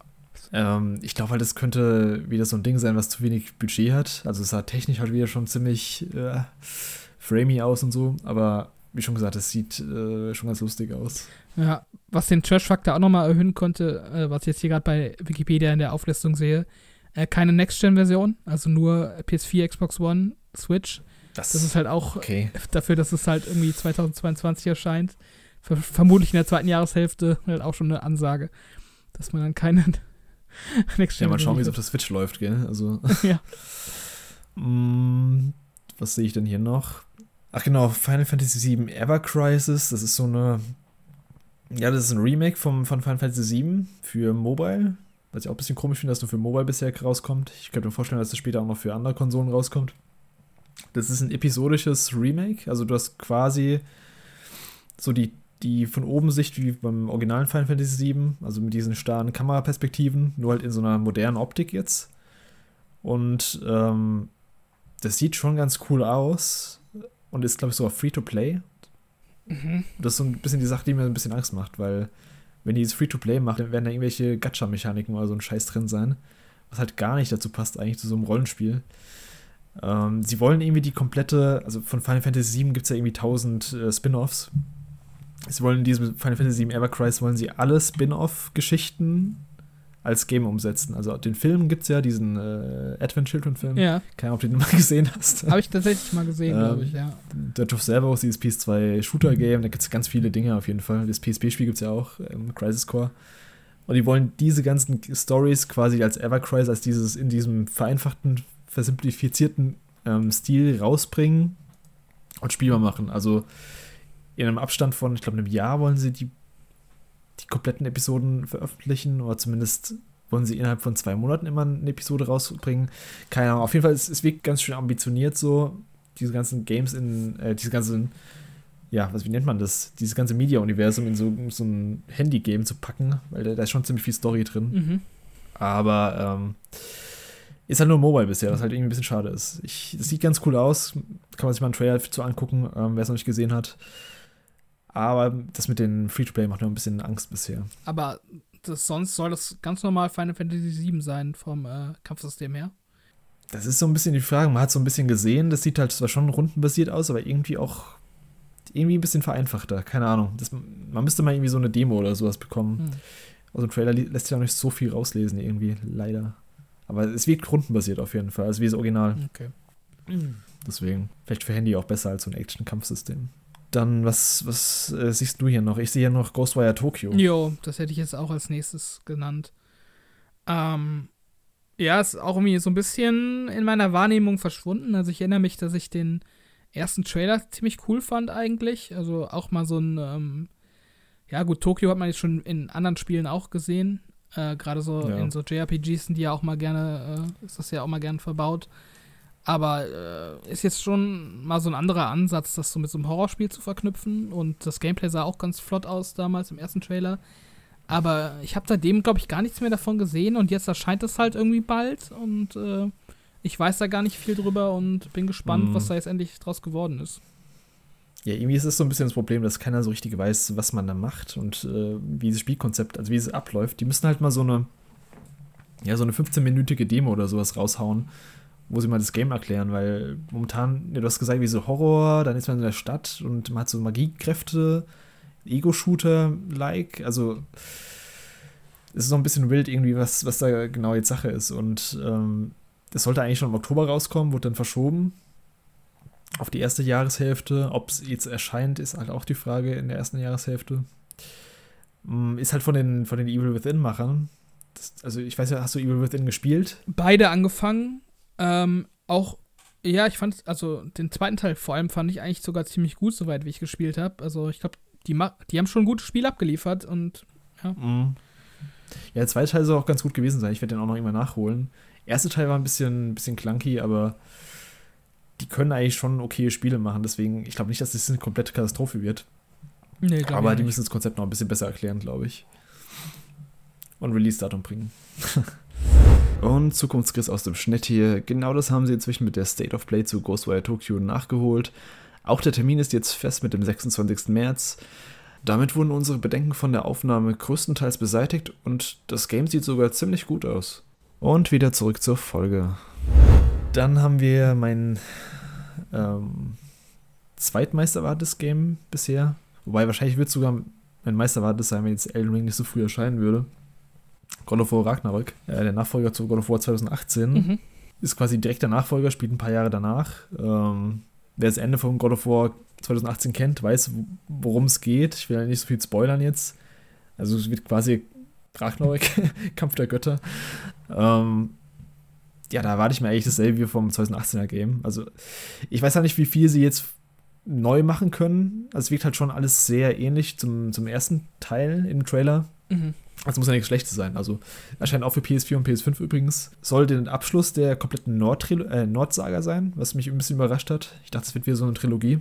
Aber anscheinend wollen die es abschließen, damit sie nicht irgendwie zehn Jahre jetzt an, an den nordischen Göttern zu kämpfen haben.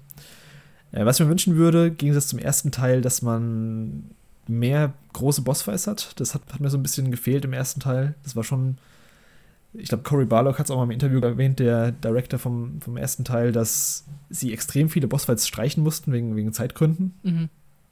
Und das finde ich ein bisschen schade. Das hat so ein bisschen gefehlt im ersten Teil, finde ich. Du hast halt irgendwie so diesen einen, diesen einen Hauptbösewicht, gegen den du irgendwie dreimal kämpfst. Oder viermal, ich weiß gar nicht. Ja. Der kommt halt extrem oft drin vor. Und dann hast du irgendwie deine Trolle und irgendwie so zwei, drei andere Sachen noch. Aber so in anderen God of War-Teilen hast du halt echt schon viel mehr Abwechslung gehabt, was, was, was so Kämpfe angeht. Und das wäre so, so ein bisschen die Sache, die ich mir wünschen würde von God of War. Ansonsten, ähm, sie hatten ja im ersten Teil diesen No-Camera-Cut, diesen No-Camera-Cut-Gimmick, sage ich jetzt mal, auch wenn es ein bisschen despektierlich klingt, aber das können sie von mir aus beibehalten, aber müssten sie jetzt auch nicht. Also, das würde mir jetzt auch nicht fehlen, wenn sie jetzt sagen würden, okay, jetzt müssen wir nicht alles in einem Cut machen. Keine Ahnung, ob das äh, wieder so eine große Hürde für dich ist. Ähm, du hast auch den ersten Teil gespielt, oder? Ja, genau, den habe ich auch gespielt. Fand ich auch äh, sehr gut, hat mir auf jeden Fall Spaß gemacht. Ähm, ja, also ich habe die, die PS3-Spiele habe ich nie gespielt. Die kenne ich halt nur aus, so, aus hm. Videos. Mhm. Ähm, was mir dann halt spontan so ein bisschen gefehlt hat bei, bei God of War, also dem, dem neuen Teil. Also ich habe die, die, ähm, die PS3-Titel halt so in Erinnerung, dass Kratos halt so richtig krass ist, dass er halt da gegen welche weiß ich nicht, äh, Titanen kämpft und äh, oh. mit Göttern sich halt äh, keilt und da halt so quasi so die, die halbe Welt in Schutt und Asche legt, während er da mit denen kämpft. Und ja. in God of War, das habe ich auch aus Storygründen nicht so richtig verstanden, da kam mir die, die, äh, die Power von Kratos halt so richtig schwankend vor. Also der struggelt dann mal irgendwie einen Baum zu fällen äh, und dann kämpft er wieder gegen irgendwelche Götter und gegen welche Drachen und ich weiß nicht, da würde ich mir halt irgendwie mehr so dieses alte God of War Flair ein bisschen zurückwünschen. Und muss nicht unbedingt so in die gleiche Richtung gehen, was halt irgendwie so Brutalität oder so angeht, aber halt dieses, ähm, dieses Spektakel, ähm, das würde ich mir vielleicht ein bisschen mehr zurückwünschen. Mhm. Es hatte auch im, also das God of War, ähm, das erste nordische, das hatte natürlich auch cool, cooles Spektakel, äh, vor allem was so die Settings angeht soll jetzt auch nicht so rüberkommen, als hätte ich das irgendwie alles total langweilig gefunden, aber ja, also man hat sich das vielleicht auch so ein bisschen zu sehr zurückgenommen im Vergleich zu den alten Teilen. Mhm. Und ich finde, da könnte man schon so ein bisschen mehr wieder an diese alten Inszenierungen anknüpfen. Ja, ja, genau das habe ich auch gemeint. Also, dass größere Bossfights mal wieder kommen oder sowas. Ähm, sie haben sich auch ein bisschen Bein damit gestellt, dass Kratos nicht mehr springen kann im neuen Teil. Also, das mhm das schränkt halt schon krass ein bei so einem Bossfight-Design. Da kannst du halt nicht mehr so auf solchen fetten Viechern rumspringen dann. Mhm. Ähm, muss man schauen. Also, wobei der Endfight war ja schon wieder ziemlich spektakel mit diesem ja, Eisriesen da. Also, ja. wenn davon mehr kommt, wäre ich auch wieder froh. Ich, ich glaube, davon kommt auch viel mehr wieder, weil also es sind echt noch viele, viele Götter, also viele krasse Götter übrig. Und wenn man die alten Teile kennt, dann weiß man, der hat ähm, komplett Griechenland gekillt. Mhm. da wird schon noch einiges kommen, glaube ich. Dann schmeiße ich noch ganz kurz rein Grand Blue Fantasy Reeling. Das ist so ein Action-Rollenspiel. Da hat Platinum Games dran gearbeitet. Wirkt so ein bisschen wie, wie die Tales Games, nur ein bisschen größeren Scope. Grand Blue Fantasy ist anscheinend auch so eine relativ bekannte Marke. Ich kenne von denen nur dieses Fighting Game bisher. Mhm. Ich glaube, gerade in Asien ist es ziemlich beliebt. Und es halt echt mal wieder nach so einem JRPG aus, was so ein bisschen mehr Budget hat. Zumindest, also es ist ja auch schon ewig in Entwicklung, es wurde 2016 angekündigt. Ähm, soll es dieses Jahr rauskommen. Bin ich gespannt drauf. Ich hoffe, das taugt was. Ähm, Platinum Games Kampfsystem, zumindest ähm, so ein bisschen. Ja, bin ich gespannt, ob das rauskommt. Dann haben wir noch ähm, Grounded, da kannst du, glaube ich, mehr zu sagen. Das ist ja schon eine Weile jetzt in der Early Access Phase. Mhm. Ich glaube, seit 2019. Ja, oder 20. 2020 so. Ja, ja das ist ähm, dieses Survival-Spiel von Obsidian Entertainment, ähm, wo man so kleine Kinder, also das kleine Kinder, äh, also Kinder spielt, die äh, geschrumpft sind und dann quasi im Garten äh, versuchen zu überleben zwischen äh, Käfern und äh, allerlei äh, Gefahren, die halt für so Menschen da lauern, die kleiner als Grashalme sind. Ähm, mhm. Ich habe tatsächlich das Spiel gespielt, als es gerade in die Early Access rauskam und fand es auch wirklich sehr gut. Es hatte echt coole Ideen, wie man diese, dieses Setting halt umsetzen kann, spielerisch. Ähm, hab mir aber dann selber gesagt, dass ich einfach warte, bis das fertige Spiel da ist, um mich da weiter drauf einzulassen. Aber habe trotzdem mitbekommen, dass da über die Monate hinweg immer wieder neue Updates dazu kamen und echt coole Elemente hinzugefügt wurden. Und ähm, ja, so, ich glaube, das wird schon ein, ein, sehr gutes Spiel am Ende sein. Ähm, weil es halt wirklich äh, so vom Setting her mal was ganz anderes ist und ähm, da auch coole Ideen reingeflossen sind. Das ist natürlich auch ein Survival-Spiel, ist halt auch so ein bisschen verbraucht, das Genre. Mm. So diese Krafterei und äh, irgendwas bauen und äh, ja, muss man halt äh, Bock drauf haben, sich nochmal auf so ein Spiel einzulassen. Äh, ist jetzt nicht so, als lief das ohne Konkurrenz auf dem Markt. Aber ähm, ja, ich denke schon, dass ich mir da meine Truppe äh, schnappen werde und wir da schon so, so, ein paar Stunden reinstecken werden, um da irgendwie im Garten eine coole Festung zu bauen. Ich bin halt auch noch so ein bisschen skeptisch, was die Story angeht. Das kann Obsidian ja eigentlich ganz gut immer. Da war damals, mhm. als ich es gespielt habe, relativ wenig von zu sehen. Ähm, die ist ziemlich abrupt nach wenigen, ja, vielleicht nach einer Stunde oder so geendet. Ich weiß gar nicht, ob sie dazu ähm, noch Updates gebracht haben seitdem oder ob das wirklich so ein reines Survival-Spiel sein wird. Ähm, Würde ich mir schon wünschen, dass es irgendwie auch eine coole Komp Kampagne dann am Ende hat, aber ja, da lasse ich mich noch überraschen. Ja. Dann haben wir, ähm, ah ja, genau. Hogwarts Legacy haben wir noch. Freust du dich auf Hogwarts Legacy, Robert? Ja, also ich finde, äh, so auf dem Papier ist das eigentlich so fast so ein Traumspiel für mich. Also ich weiß nie mhm. so der, der allergrößte Harry Potter-Fan, aber natürlich auch die Bücher alle gelesen und die Filme alle mehrmals geguckt und äh, mag dieses Universum eigentlich ziemlich gerne. Und ähm, mhm. so ein Action-Rollenspiel, wo man so einen eigenen Charakter hat, also mal nicht Harry Potter und diese alte Story irgendwie vorgesetzt bekommt, sondern quasi diese Zaubererwelt ähm, ja, aus neuen, neuen paar Augen so erforschen kann mit neuen irgendwie äh, ja, Gegnern oder Gegenspielern. Ähm, das finde ich eigentlich schon ziemlich reizvoll.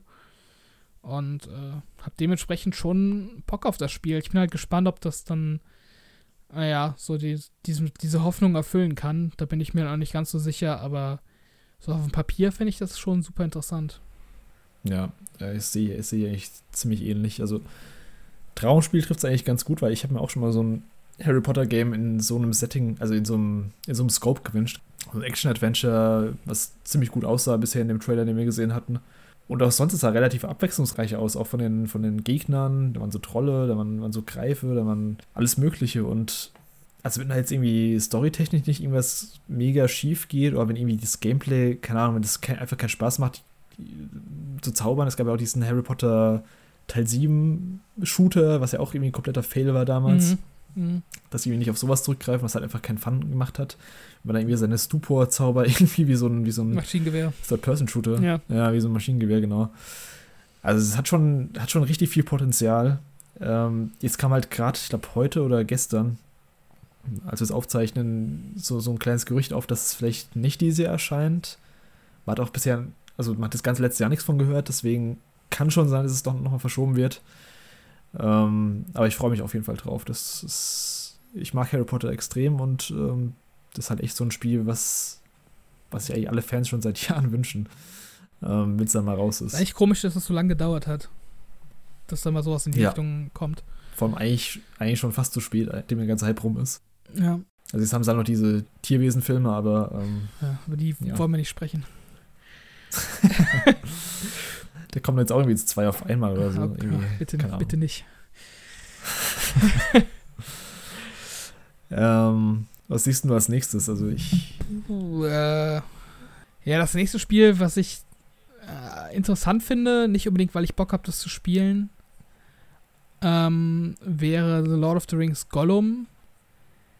Ähm, Aha, stimmt. Ja, also ich, ich, also es ist halt irgendwie ein seltsames, seltsames Teil. Also das soll ja, glaube ich, auch so was ähnliches sein wie so ein Telltale-Spiel, nur mit Gollum. Echt? Ich dachte, es wäre so ein, so ein, so ein Stealth-Game irgendwie. Ich habe da, Ja, so habe ich es verstanden bisher. So ein Stealth-Game, was halt seltsam ist, ist von Dedelic, also von dem deutschen Entwickler, die immer diese Point-and-Click-Adventure gemacht haben. okay, Ich finde, Gollum sieht, Gollum sieht richtig seltsam aus. Komplett anders als im Film. Das ist ja nicht so schlimm, aber es, irgendwie sieht er hässlich einfach aus. Nicht in der, und das nicht auf eine gute Weise. Also so eine hässliches Wesen, sondern einfach hässlich als Grafik. Ähm, ich weiß noch nicht genau, was es werden soll. Also die Trailer, die wir bisher immer gesehen haben, waren so komisch geschnitten, dass man ja kein Gameplay sieht richtig, was immer schon kein gutes Zeichen ist. Und äh, der Delic ist auch nicht bekannt, dafür bekannt, dass sie großes Action-Adventure entwickeln können auf einem größeren Scale. Hm. Ja, also ich bin da auch extrem skeptisch, ob das was werden kann. Ja, ich weiß halt auch nicht, wer Bock auf so ein Gollum-Spiel hat. Ich finde diese Entscheidung, irgendwie ein Gollum-Spiel zu machen, das finde ich halt schon total bizarr. Also, wie wie sind die denn darauf gekommen? Das ist doch irgendwie so, Gollum ist doch auch so ein Charakter, den, den mag man doch nicht, mit dem will man doch keine Zeit verbringen. Das ist Mm. irgendwie so ein, so ein ekliger, weiß ich nicht, so ein ekliger, verkrüppelter, Hobbit. vom Hobbit, vom, vom Ring der Macht ver, verwunschen. Das ist, doch irgendwie, Ja. das ist doch irgendwie kein Protagonist, mit dem man irgendwie, was weiß ich, zehn Stunden da rumschleichen will. Mhm. Also ich finde irgendwie dieses ganze Konzept finde ich irgendwie seltsam. Das wirkt halt so wie so ein, weiß ich nicht, wie so eine Mod für irgendwas. So vom, Also hätte jetzt irgendwie Netflix oder Amazon gesagt, wir bringen eine, eine Gollum-Serie raus, das hätte ich eher verstanden als ein Gollum-Spiel. ja. Also ganz, Das wäre wieder so, ob irgendeine Origin-Story von irgendeinem Charakter nochmal also, aufdröseln in zehn Folgen, aber als Spiel, keine Ahnung. ja, ganz seltsam. Ich sehe noch, ach natürlich, genau, Legend of Zelda Breath of the Wild Sequel, Mhm. was ja auch angekündigt ist für dieses Jahr. Ähm, wie siehst du da die Chancen? Glaubst du, es kommt noch raus? Ja, also ich gehe schon davon aus, weil ich aktuell nicht weiß, was Nintendo sonst noch bringen könnte dieses Jahr. Äh, zum Äh, sie haben ja, Ende des Jahres. äh, sie, also Ende des Jahres, hm. ja, haben sie halt Bayonetta. Ja, aber das ist jetzt auch nicht so der, der große Knacher. Ich glaube, es ist ja auch Ja, das stimmt. offiziell, war ja sogar von 22 die Rede. Ja, genau, genau, ist angekündigt. Und es, äh, ja, ist jetzt auch schon dann relativ lange in der Entwicklung und wenn es dann wirklich so auf dem Vorgänger so ziemlich stark basiert, was die Spielwelt angeht und so, dann, ja, will ich jetzt nicht behaupten, da steckt wenig Arbeit drin, aber wahrscheinlich auch für Zelda-Verhältnisse relativ wenig äh, Mhm. äh, Neuaufwand und äh, ja, also ich rechne schon damit, dass es dieses Jahr kommt. Natürlich jetzt auch kein sicherer Kandidat, wo ich hundertprozentig davon überzeugt wäre, aber ich gehe schon davon aus, dass Nintendo noch mal einen raushaut. Wird auch überfällig, dass sie mal irgendwie so einen richtigen Kracher noch mal rausbringen. Da kam ja schon ein paar Jahre nicht mehr wirklich was. Da gab es schon noch gute Spiele für Switch, aber halt wirklich so, so ein Spiel, worüber dann auch abseits von Nintendo-Fankreisen gesprochen wird, das gab es irgendwie länger nicht mehr. Da fällt mir jetzt zumindest spontan kein Spiel mehr auf dem Level ein. Also ich glaube, ähm, entweder wird es Ende des Jahres erscheinen oder Anfang nächstes Jahr. Ich glaube, das ist ziemlich safe. Mhm. Äh, bei Nintendo weiß man halt nie, die wollen meistens immer irgendein krasses Gimmick noch einbauen. Wer weiß, was es dann an der Entwicklung verzögert hat vielleicht. Also keine Ahnung, was die... Die haben ja sicher irgendeinen Twist wieder eingebaut für... Das wird ja kein normales Sequel einfach sein wahrscheinlich. Das macht ja Nintendo eigentlich nie. Die machen nicht einfach Super Mario, also bei Super Mario Galaxy vielleicht. Aber sonst ist ja immer irgendwie ein, irgendein Gameplay-Twist, um dieses Spiel rumbauen. Da hat man auch schon gesehen im Trailer dieses ähm, Link hat sich ja irgendwie in den Himmel hochgesaugt quasi. Oder zumindest Ja. wurde es so angedeutet, dass er sich irgendwie so anziehen lassen kann. Vielleicht ist es irgendwie so Schwebe, also nicht Schwebe, er ist Schwerkraft, äh, Schwerkraftschuhe oder so. Also irgendwelche, irgendwelche krassen Gimmicks haben die auf jeden Fall eingebaut. Ja, Und wenn so es- Zeitmanipulation war, glaube ich, auch zu sehen im Trailer. Das, ja, stimmt, da war auch dass irgendwas. Objekte irgendwie rückwärts, äh, also einzelne Objekte in der Mhm. Zeit dann zurückspulen kannst und so. Ja, ich glaube, es wird schon ziemlich cool werden, wenn es rauskommt. Ich bin jetzt nicht der allergrößte Zelda-Fan und Breath of the Wild fand ich auch, fand ich zwar ganz gut, aber jetzt nicht so den Mega-Kracher, habe ich ja schon mal hier gesagt. Aber werde ich mir auf jeden Fall auch geben, wenn es rauskommt, weil es halt einfach so ein, so ein Game ist, worüber halt jeder reden wird, wenn es rauskommt. Ja, können wir noch kurz erwähnen, Mario und Rabbids Sparks of Hope kommt auch noch raus für Switch.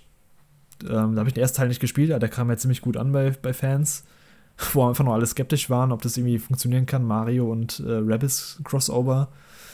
Aber das war ja anscheinend dann doch ein ziemlich gutes ähm, Taktik-RPG, so im, im XCOM-Stil. Kannst du mit dem Genre was anfangen oder ist das ist nicht so deins? Habe ich relativ wenig gespielt, ähm, das Genre. Ich bin halt mhm. kein Fan von den Rabbits. Und äh, ja, also von Mario, ich mag halt von Mario die 3D-Plattformer. Mhm. Aber halt auch primär wegen dem Gameplay. Also ich bin jetzt auch nicht so jemand, der dieses, dieses Pilzkönigreich irgendwie besonders ansprechend findet. Ähm, von daher dann diese Kombination Genre ist nicht unbedingt mein Favorit und R Rabbits halt wirklich Antipathie und Mario halt eher neutral gestimmt. Ähm, ja, macht das nicht gerade reizvoll für mich, den zweiten Teil. Ich habe den ersten auch nicht gespielt. Von daher okay. überlasse ich das den Fans. Ich wollte mal reinspielen, wenn er, wenn er rauskommt. Zumindest in den ersten Teil mal reinschauen, weil es sah schon ganz cool aus eigentlich. Ähm, was siehst du hier noch auf der Liste? Führt dir irgendwas ins Auge?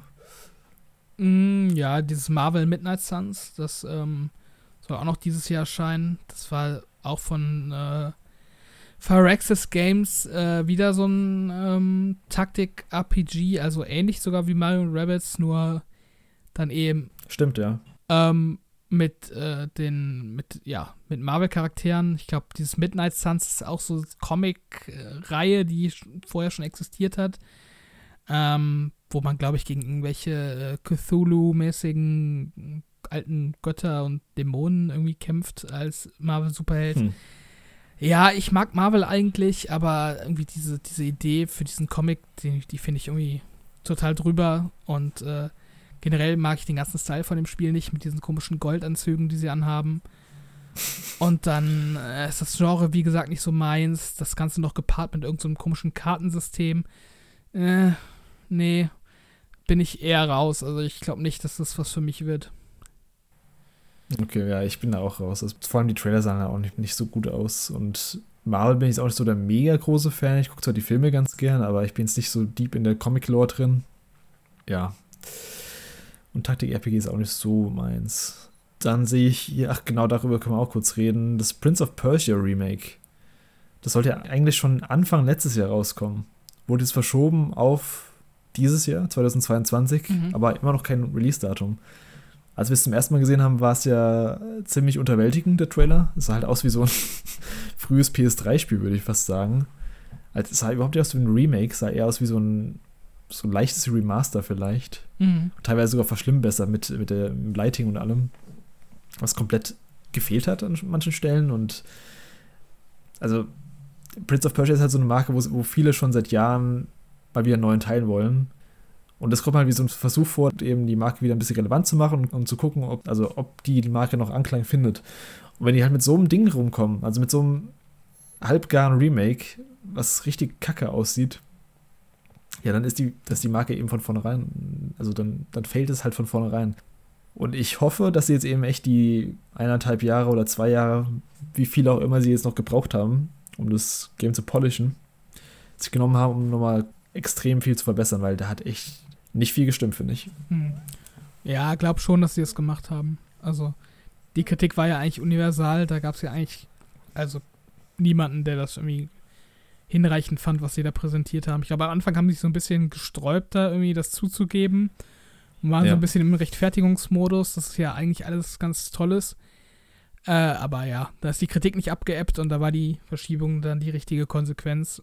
Und äh, ich gehe schon davon aus, dass wenn man das jetzt äh, nochmal zu sehen kriegt, dieses Jahr, dass das ganz anders aussieht. Ist zumindest Ich hoffe, dass wir es zu sehen bekommen das wäre halt auch nicht das erste Mal, dass Ubisoft irgendwie ein, Projekt dann stillheimlich cancelt. Ja, ja. Also, oder zumindest so in so einer Entwicklungsdauerschleife hat, wie jetzt äh, Skull and Bones oder Beyond Good and Evil 2 oder. Ist nur ein Remake, aber man weiß halt nie. Ähm, dann haben wir Redfall im. Da steht hier Q3, ich glaube, Summer, Summer 2022 wird es angekündigt. Mhm. Ähm, Da steht gerade als Genre Tactical Shooter. Ich dachte, das wäre eher so ein Multiplayer. Ja, also es hat so, Ding. es hat, glaube ich, eine Multiplayer-Komponente, aber ähm, Mhm. sie hatten sich auch mal dazu geäußert, meine ich, und dann ähm, schon betont, dass es halt trotzdem ein klassisches Arcane-Spiel sein soll, also im Stile von Dishonored. Und äh, das ist dann jetzt hier als Tactical Shooter bezeichnet, wahrscheinlich, wenn man halt äh, wieder viele Möglichkeiten hat und halt auch irgendwie seine Fähigkeiten taktisch einsetzen kann. Ja, ist halt schwer zu sagen, äh, was dabei rauskommt. Ich meine, Arcane ist eigentlich schon für Qualität bekannt. Ich glaube jetzt nicht, dass sie auf einmal eine totale Katastrophe abliefern. Dafür äh, ist das Studio eigentlich zu renommiert. Ähm, von daher bin ich da eigentlich schon gespannt, was da letztendlich bei rumkommt. Ähm, ja, so Vampire mal als neue Gegenspieler finde ich eigentlich ganz, ganz cool. Ist mal was anderes als irgendwelche Zombies oder so.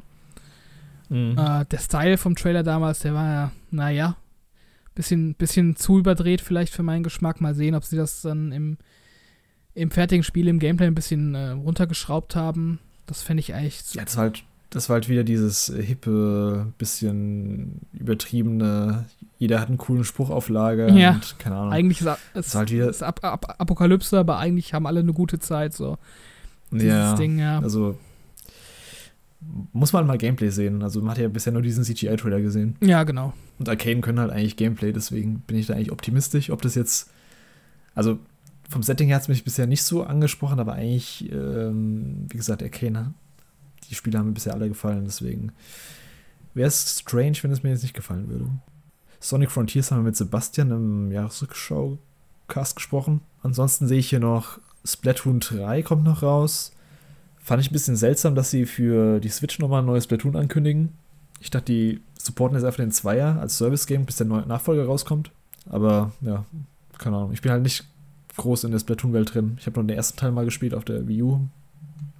Da fand es eher so ein bisschen mehr. Aber es hat ja eine richtig große Fanbase, deswegen. Ja, also ich habe die, die ersten beiden Teile auch nur auf Messen gespielt. Ähm, fand halt dieses äh, Multiplayer-Konzept nicht so spannend, dass man da die Map einfärben muss. Das fand ich irgendwie. Also es ist halt so, so das Gegenteil davon, was ich eigentlich bei so Multiplayer-Shootern reizvoll finde. Also dass man quasi so im direkten Zweikampf mit anderen Spielern irgendwie mehr Skill beweisen muss. Und ähm, ich hatte immer das Gefühl, dass der Multiplayer von Platoon daran so ein bisschen vorbeigeht, dass man da eher so sein eigenes Ding macht und ähm, ja, eben diese Maps so einfärben muss. Vielleicht liege ich da auch falsch, dafür habe ich es auch nicht genug gespielt. Ähm, die Kampagnen gab es ja auch noch, die waren ja, glaube ich, auch mal relativ beliebt. Ähm, ja, Splatoon ist irgendwie so ein Ding, das ist irgendwie so ein bisschen an mir vorbeigegangen. Ich finde das nicht per se irgendwie schlecht und auch nicht ganz uninteressant, aber irgendwie hatte ich da nie so die Muße, mich da damit mal näher zu, zu beschäftigen und da mal irgendwie hinterzuschauen, was da eigentlich so der Reiz dran ist. Hm, ja, mich macht der Stil leider gar nicht an, mit diesen Squid-Kindern. Weiß nicht, das wiegt. Und ich glaube, ich habe von dem, vom Soundtrack hatte ich mal Kopfschmerzen bekommen. Das war super anstrengend. Aber ja, okay, wem es gefällt. Also, es wird ja schon einen Grund haben, wieso es erfolgreich ist. Ähm, wie sieht's denn mit Suicide Squad Kill the Justice League aus? Hast du da Bock drauf? Äh, nee, nicht wirklich. Also, äh, die, dieses Suicide Squad Franchise, also ich, den ersten Film, den fand ich richtig schlecht. Diesen neuen vom letzten Jahr, den fand ich besser, aber als halt auch nicht so super interessant. Irgendwie ist mir das immer, ja, da fehlt mir auch irgendwie so ein bisschen so das Herz bei der ganzen Angelegenheit. Das wirkt irgendwie immer zu, zu sehr nach Spin-off für mich. Also, ich kann das halt irgendwie nicht wirklich ernst nehmen, dass das halt im gleichen Universum spielen soll wie in Batman oder Superman. Das ist irgendwie Hm, zu weit weg von, von, von den beiden Superhelden für mich. Und ja, auch wieder so ein Online-Koop-Ding, wo man irgendwelche Gegner wegkloppt. Das ist halt jetzt auch nicht so das, das, das frischste Konzept. Äh, ich glaube schon, dass Rocksteady das besser hinkriegt als ähm, Square mit Avengers. Hoffe ich zumindest. Ähm, Ja, wobei es ist ja, also es soll ja nicht so ein, ein reines Online-Ding werden wie bei Avengers. Es soll ja schon so ein Teil sein, wo du auch allein spielen kannst. Mhm. Also, wo, dann, wo du dann quasi zwischen den vier, ähm, den vier Party-Members, die du hast, on the fly halt switchen kannst, dass du jetzt eben Harley Quinn spielst und dann drückst du einen Knopf, dann spielst du den komischen High, keine Ahnung, wie der heißt. ja. Da stelle ich mir so ein bisschen mehr Gameplay-Vielfalt vor. Aber ich bin noch ein bisschen gespannt, was da aus der Story jetzt genau werden soll. Weil es spielt ja schon im Arkham-Universe, also in, in dem Batman-Arkham-Universum. Und nach ähm, Arkham Knight. Spoiler, äh, Batman soll angeblich tot sein. Keiner glaubt's, aber okay. Ähm, Rocksteady war bisher eigentlich immer bekannt dafür, dass sie richtig gute Storys auch erzählen konnten, so in dem mhm. Superhelden-Universum. Und coole Welten schaffen, so Open Worlds, die Spaß machen zu erkunden. Ob das halt was ist, was womit die halt äh, abliefern können. Das spielt ja jetzt in Metropolis, glaube ich. Ähm, also der Stadt von Superman. Mhm. So ein bisschen, alles ein bisschen farbenfroher als, äh, bisschen viel farbenfroher als in Arkham. Ähm, also grafisch sieht es ganz cool aus und Gameplay-technisch muss ich halt mal selbst spielen, ob das was taugt. Das größte Fragezeichen habe ich halt bei der Story, ob das, ob das was taugt. Ob, wenn die mich halt nicht catcht, dann ist mir halt das Game halt auch komplett egal, weil ich, mit den Charakteren verbinde ich halt nichts mit Suicide Squad, mhm. mit diesen Chaoten da. Deswegen, also ich bin leicht interessiert dran, aber es muss halt echt erstmal überzeugen, noch mit Trailer nur, mit Previews oder mit Reviews von mir aus. Ansonsten, ja, sehe ich es ähnlich wie du. Nicht so viel Interesse dran. Ja, ich habe auch das Gefühl, der Hype allgemein ist nicht so wirklich da dafür. Hm. Es ist irgendwie auch die falsche Marke, glaube ich, für so ein. Oder zu späte Marke, keine Ahnung. Auch das falsche Konzept wieder mit diesem Vierspieler. Auch wenn es optional ist, halt. Das haben wir jetzt gar nicht besprochen, aber Gotham Knights ist ja sogar noch krasser in dieser Richtung. Wovon ich mir übrigens noch weniger erwarte als von Suicide Squad. Mhm. Ähm, ja, mal schauen. Ob es überhaupt dieses Jahr kommt, auch Suicide Squad. Ähm, dann habe ich noch hier Star Ocean, The Divine Force, wird auch gerade zur State of Play vor ein paar Wochen, ein paar Monaten angekündigt. Äh, neues Star Ocean Game. der letzte kam ja nicht so gut an. Ich glaube, der hat irgendwie einen 50er oder 60er Metacritic. Bin ich mal gespannt. Also der Trailer sah schon ziemlich ja, dürftig aus, so allein von der technischen Seite her. Ähm, hat mich so ein bisschen an Xenoblade erinnert, vom Weltendesign, aber ob das jetzt irgendwie spielerisch taugt, was taugt, keine Ahnung. Ich habe die auch nie gespielt. Ich habe den vierten Teil mal angespielt und der hat mich irgendwie nicht so gecatcht und die Charakterdesigns sind aus der Hölle. Das ist echt schlimmer als die, als die, die Designs aus Xenoblade. Die finde ich ja schon immer ziemlich grässlich. Die, die, die, Gesichter von den ganzen Charakteren. Ja. Ja. Da schlägst du da auch schon nochmal eine Schippe drauf. Ich weiß gar nicht, wieso, die, wieso sie die Marke unbedingt weiterführen wollen. Ich glaube, nicht so erfolgreich ist die gar nicht. Mal schauen, ob das was wirkt. Ähm, dann habe ich hier noch Stray, das Spiel mit der Katze, was für PS5 und PS4 kommt. Ähm, das sah grafisch ziemlich cool aus und soll ein bisschen rätsellastig sein. Hast du das im Trailer mal zugesehen zu diesem Stray? Ja, ich habe den, den allerersten Trailer habe ich auf jeden Fall damals mitbekommen, aber seitdem nichts mehr. Okay. Ja, sie hatten so eine Gameplay-Demo mal gezeigt vor ein paar Monaten, wo man so ein bisschen das Spielkonzept gesehen hat. Und das war eigentlich ganz cool mit so kleinen Rätseln, die du als Katze machst und das hat auch nicht so mega steif gewirkt. Das können wir sich ja vorstellen, dass wenn du eine Katze steuerst, dass du irgendwie so ein bisschen, dass du ein bisschen eingeschränkt bist. Ähm, cooles Setting auf jeden Fall, auch in so einer Cyberpunk-artigen Stadt spielt es, glaube ich. Grafisch auf jeden Fall beeindruckend und äh, wird gepublished von Annapurna, die eigentlich bis auf 12 Minutes jetzt bisher fast nur gutes Zeug rausgebracht haben. Sollte eigentlich auch schon letztes Jahr kommen, wurde dann verschoben. Hm. Ähm, siehst du noch irgendwas? Ja, also was mich halt noch interessieren würde, ist äh, von Witcher 3 das Next-Gen-Update. Ähnlich wie. Ah ja, das kommt ja auch. Ja, äh, da haben sie, glaube ich, auch versprochen auf der WitcherCon, die letztes Jahr zum ersten Mal stattgefunden hat, dass sie. es gibt eine WitcherCon? Ja, zum ersten Mal letztes Jahr, wo, äh, wo CD Projekt Red, also die Entwickler vom Spiel und halt Netflix zusammen kooperiert haben. Ah, okay. Genau, und da haben sie halt angekündigt, dass ähm, in, in diesem, mit diesem Update ähm, äh, neue Quests kommen für Witcher 3, ähm, die so ein bisschen angelehnt sind an die Serie. Äh, deshalb, also ich liebe Witcher 3 und ähm, ja, mehr Witcher-Content ist für mich immer gut und äh, dementsprechend bin ich auch gespannt, äh, was sie da jetzt noch grafisch rausholen können mit so einem Next-Gen-Update. Der ist auf jeden Fall auch so ein Port, den ich mir vielleicht auch nochmal anschauen werde, weil ich habe Witcher 3 auch nie durchgespielt. Vielleicht ist ja nochmal die Möglichkeit, da nochmal reinzuschauen. Und die, auch die DLCs sind ja auch dabei, deswegen. Mhm. Die habe ich auch nie angefasst. Auf jeden Fall hoffentlich ein guter Port und ich glaube jetzt auch kostenlos für alle Besitzer der PS4 bzw. Xbox-Version. Also kann man es sich auf jeden Fall mal geben. Oder zumindest ein kleiner Aufpreis, ich weiß gar nicht. Ich glaube, es ist kostenlos. Gut, dann habe ich jetzt eigentlich nichts mehr hier von den Games, die noch für 2022 angekündigt sind. Mhm. Ja, was, was mich auf jeden Fall noch interessiert von den Spielen ist äh, Somerville. Da bin ich auch noch neugierig, mhm. was draus wird. Äh, von Jumpship, auch ein neues Studio, was einer gegründet hat, der, ähm, äh, wie heißt es, äh, Play, Play, Play Dead? Wie hieß das nochmal, das Studio, was Inside und, äh, nicht, es war nicht Play Dead. Ja, Play Dead, glaube ich, hieß das, genau. Ja, war das doch so? Okay.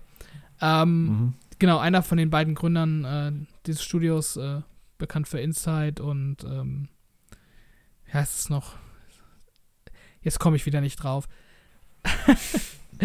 äh, Inside und äh, dieses andere Spiel mit dem kleinen Jungen, der Sidescroll-mäßig äh, äh, Rätsel lösen muss äh, mit dichter Atmosphäre und ähm, ja, coolen, coolen Art-Design und äh, bin ich gespannt, ob das genau die gleiche Qualität haben wird wie die Spiele. Äh, wenn ja, dann werde ich mich sehr darüber freuen, weil ich die Spiele ziemlich cool finde. Ähm, mhm. Wenn nein, dann kommt ja immer noch von, ähm, von den Inside-Leuten auch ein neues Spiel. Von daher im besten Fall habe ich. Auch schon eine Weile jetzt, gell? Also, ja. Inside kam ja auch 2016 schon. Ist ja auch dann schon sechs Jahre her. Ist 2022. Ja, wird Zeit. Was die die ganze Zeit gemacht haben. Ah, die lassen sich auch immer Zeit für ihre Spiele. Bevor wir zu den Games kommen, die bisher keinen Termin haben, gibt es jetzt noch ein paar O-Töne von unseren Gästen, die wir im Zuge des Jahresrückblicks auch nach ihren meisterwarteten Games gefragt haben. Im Folgenden hört ihr Sebastian, Miguel, Dennis, Dustin und Sascha mit jeweils einem Titel, auf den sie sich besonders freuen. Viel Spaß. Ich habe euch im Vorhinein auch gebeten, einen Titel euch auszusuchen, auf den ihr euch besonders freut. Was habt ihr euch da ausgesucht? Ähm, fangen wir vielleicht mal mit Sascha an. Also ich habe mir da, ach, das war auch sehr, sehr schwierig, jetzt mhm. da einen Titel quasi jetzt nur zu nennen, weil ich meine, jeder würde jetzt God of War nennen, Forspoken und Horizon oder sonst irgendwas. Ich würde wahrscheinlich Elden Ring niemals nennen, weil irgendwie da das klickt bei mir nicht. Mhm. Ich habe so lange nachgedacht, was, was hat bei mir wirklich diesen Hype-Faktor, weil ich irgendwie das letzte Mal ähm, habe ich wirklich ein Spiel sehnlich äh, erwartet, was war vor zwei Jahren, Spelunky 2. Und irgendwie hat, ich freue mich auf viele Spiele, ja aber so richtig diesen Hype-Faktor entwickle ich nicht, dass ich wirklich sage, okay, das wird sofort gespielt, wenn es rauskommt. Und je mehr ich darüber nachdenke, ist es ein sehr, sehr kleines Spiel, was, was auch nur ansatzweise da rankommt. Es ist im Laufe des Jahres ist äh, bei irgendeiner Nintendo Direct ist dieses Storyteller angekündigt worden, kleines Indie-Spiel, ähm, was mir sehr starke Scribble Notes Vibes gegeben hatte. Ich habe die Demo danach auch gespielt ähm, geht quasi darum, dann hat man ähm, eine kleine Geschichte, die über Bilder erzählt wird. Man muss Elemente in die Geschichten, in die Bilder einfügen, damit sich die Geschichte verändert. Und das Ziel ist es dann quasi eine Aufgabe zu lösen, zum Beispiel, es soll eine romantische Geschichte werden. Das heißt, man sollte dann nicht dafür sorgen, dass eine der beiden Protagonisten, die man da hat, quasi vorher stirbt vor dem Ende oder sowas, sondern dass sie am Ende keine Ahnung, eine Hochzeit feiern oder ähnliches. Es war jetzt nur in der Demo, quasi so ein relativ kleiner Umfang. Mhm. Aber es hat mir so viel Spaß gemacht, dieses kleine bisschen, was in der Demo gespielt haben, dass ich ständig daran denke, dass ich dieses Spiel unbedingt, wenn es rauskommt, spielen will. Das hat kein anderes Spiel. Also God of War schafft das nicht, Forspoken schafft das nicht oder Breath of the Wild schafft das nicht. Ich weiß nicht. Ich freue mich auf diese ganzen Spiele. So ist es nicht. Aber wenn ich daran denke, etwas sofort spielen zu müssen, wenn das rauskommt, ist es das Spiel, aber auch wahrscheinlich, weil ich die Demo gespielt habe. Das habe ich bei den anderen noch nicht. Mhm. Hat es schon einen Termin? Leider noch nicht. 2022 und wird wahrscheinlich verschoben auf 2024 oder so, bei meinem Glück.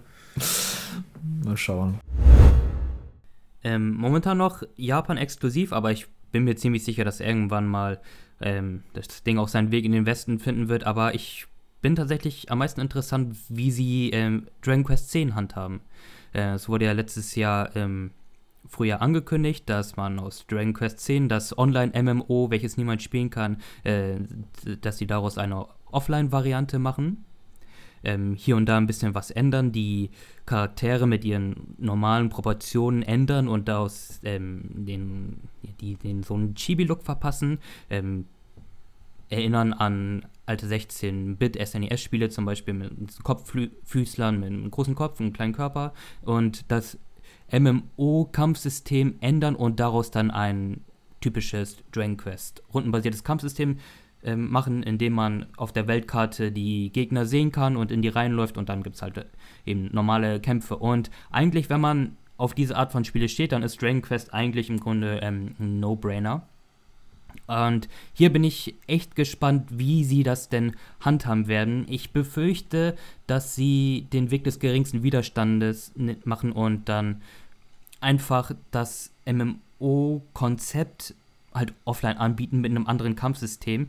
Ähm, ich würde mir halt wünschen, dass sie da deutlich mehr irgendwie am Balancing ändern und auch an dem äh, an der Progression, weil ähm, ja so auf ein hunderte von Fetch-Quests, die halt in einem MMO brauchst, die will ich in einem Singleplayer-Offline-Spiel eigentlich nicht haben. Und ähm, ja, ich bin einfach gespannt, auch wie sie das dann haben, handhaben. Sie haben ja schon gesagt, dass ähm, das Base-Spiel eben die Handlung vom vom eigentlichen, ähm, on, von der eigentlichen Online-Story, ähm, ja, dass, dass das rübergebracht wird und dann die Erweiterung, die dann mit den Jahren kam, eben als ähm, separate DLCs angeboten werden. Und ähm, ja, da bin ich einfach bin ich super gespannt, wie sie es handhaben. Sie werden ja, sie haben ja anscheinend schon ein paar Probleme bei der Entwicklung, weil es wurde ja schon direkt datiert mit dem 26. Februar, glaube ich, sollte es rauskommen in Japan und ist mittlerweile verschoben auf Sommer 2022. Also wie es am Ende aussehen wird, ähm, ja, schauen wir doch mal. Forspoken, weil es mich interessiert, was da aus dieser neuen IP äh, gemacht wird. Also ich audiovisuell finde ich, sieht es verdammt geil aus, das mit diesem, mit dem Zaubern, mit den Effekten. Was ich ein bisschen Bammel habe, ist, äh, man sagt ja immer so schön, äh, viele Köche verderben den Brei. Und da sind ja anscheinend wirklich viele Writer dabei. Also es ist ja diese, die von Uncharted und dabei. Ähm, dann ist noch der eine dabei, wo Star Wars äh, Rogue One äh, geschrieben hat. Und dann, was auch äh, Soundtrack und Musik angeht, ist auch der von God of War irgendwie dabei. Also es sind ziemlich namhafte Leute dabei. Ähm, was jetzt zum Beispiel also die, Sto die Storywriting angeht und ähm, eben Soundtrack. Es, ich finde also die Welt an sich finde ich sehr interessant. Es ist halt so ein Isekai-Spiel halt, wo die Frey, eben der Hauptcharakter, in so eine Fantasiewelt, sage ich jetzt mal, hineingezogen wird. Ich finde diesen realistischen Look wünsche ich mir schon lange von Square Enix mal Spiele, wo eben so ein bisschen Realismus drin haben. Weil, und Final Fantasy 15 fand ich damals von der Grafik auch richtig stark. Hatte aber, hatte aber noch diesen typischen Manga-Anime-typischen Stil noch, in den, was die ähm, Gesichter angeht. Und bei Forspoken ist es ja wirklich jetzt äh, richtig auf Realismus getrimmt.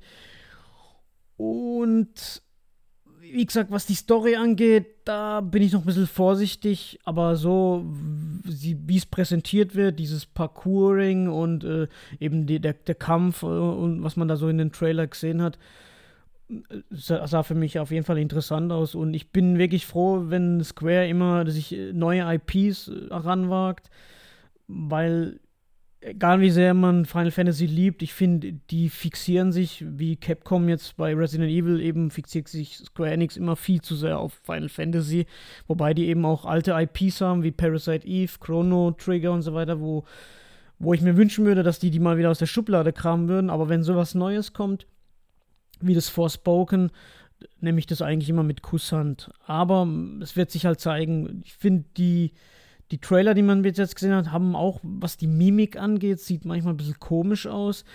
Und es wurde ja auch so ein Gameplay-Video gezeigt, da war irgendwie mit der Framerate, die ist nicht ganz stabil gewesen. Ich glaube, dass sie das zwar auf die Reihe bekommen, aber wie die Story wird und ob das dann so eine leere Welt wird, wie jetzt Breath of the Wild, also wie Zelda Breath of the Wild, das, das sind so ein bisschen so die Punkte, wo man, wo mich dann halt noch überzeugen müssen.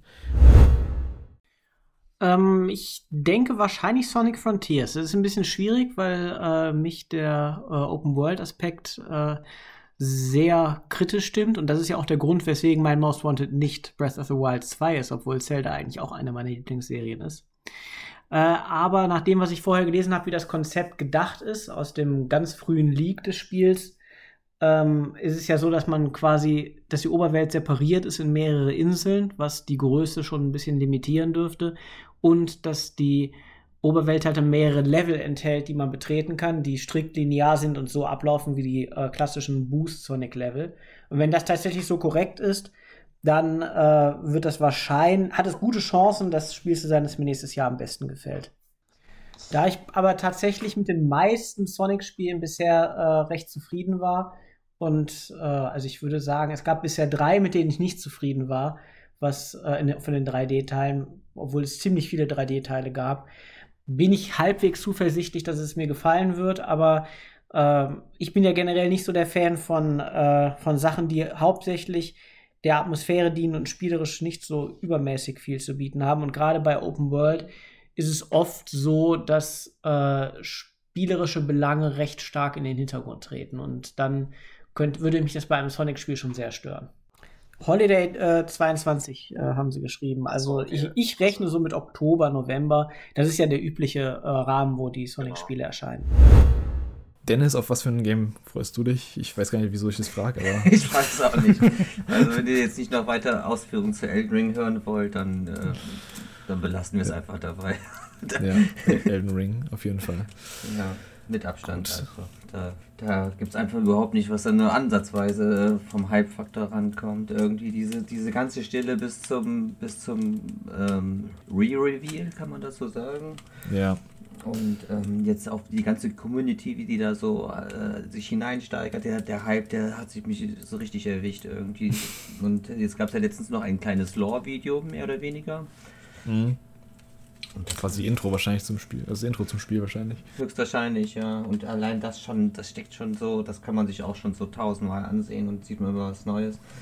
Aber das verkneife ich mir alles. Ich habe mhm. seitdem, ich, seit dem Network-Test gar nichts mehr zum Spiel angesehen und ähm, ich warte jetzt einfach geduldig ab und hoffe, dass das nicht nochmal verschoben wird, kurzfristig, weil ich auch meinen Urlaub dahin gelegt habe. nee, ich glaube, es wird nicht mehr verschoben. okay, genug Elden Ring jetzt erstmal.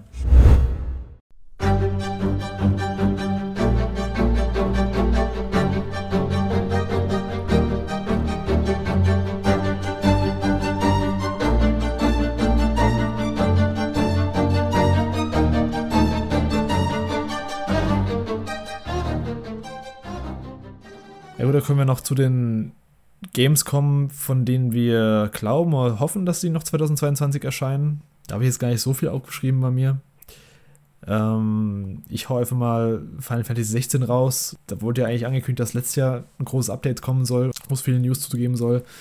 Wurde dann eben jetzt doch noch verschoben auf Frühjahr 2022, also wahrscheinlich so März, April wird es wahrscheinlich so einen großen Info-Blowout geben.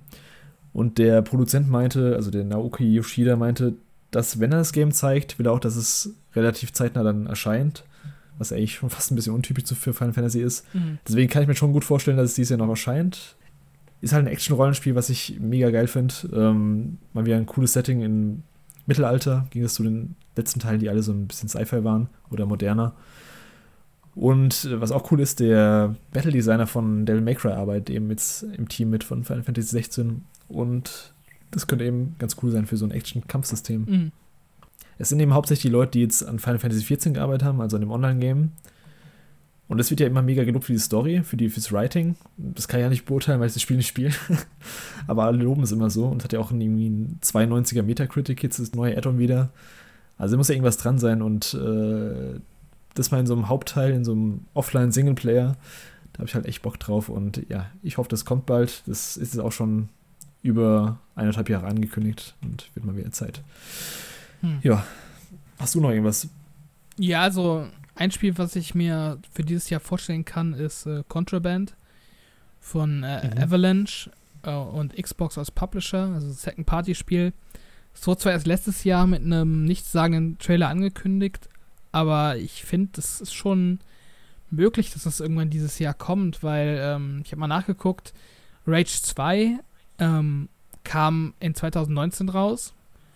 Äh, mhm. Und Just Cause 4 kam 2018 raus. Das waren so die letzten beiden großen äh, Titel von Avalanche. Avalanche besteht aus vier Teams tatsächlich. Zwei davon machen. Ach du Scheiße. Ja, zwei davon machen aber eher so, ja, zumindest mir unbekanntere Franchises.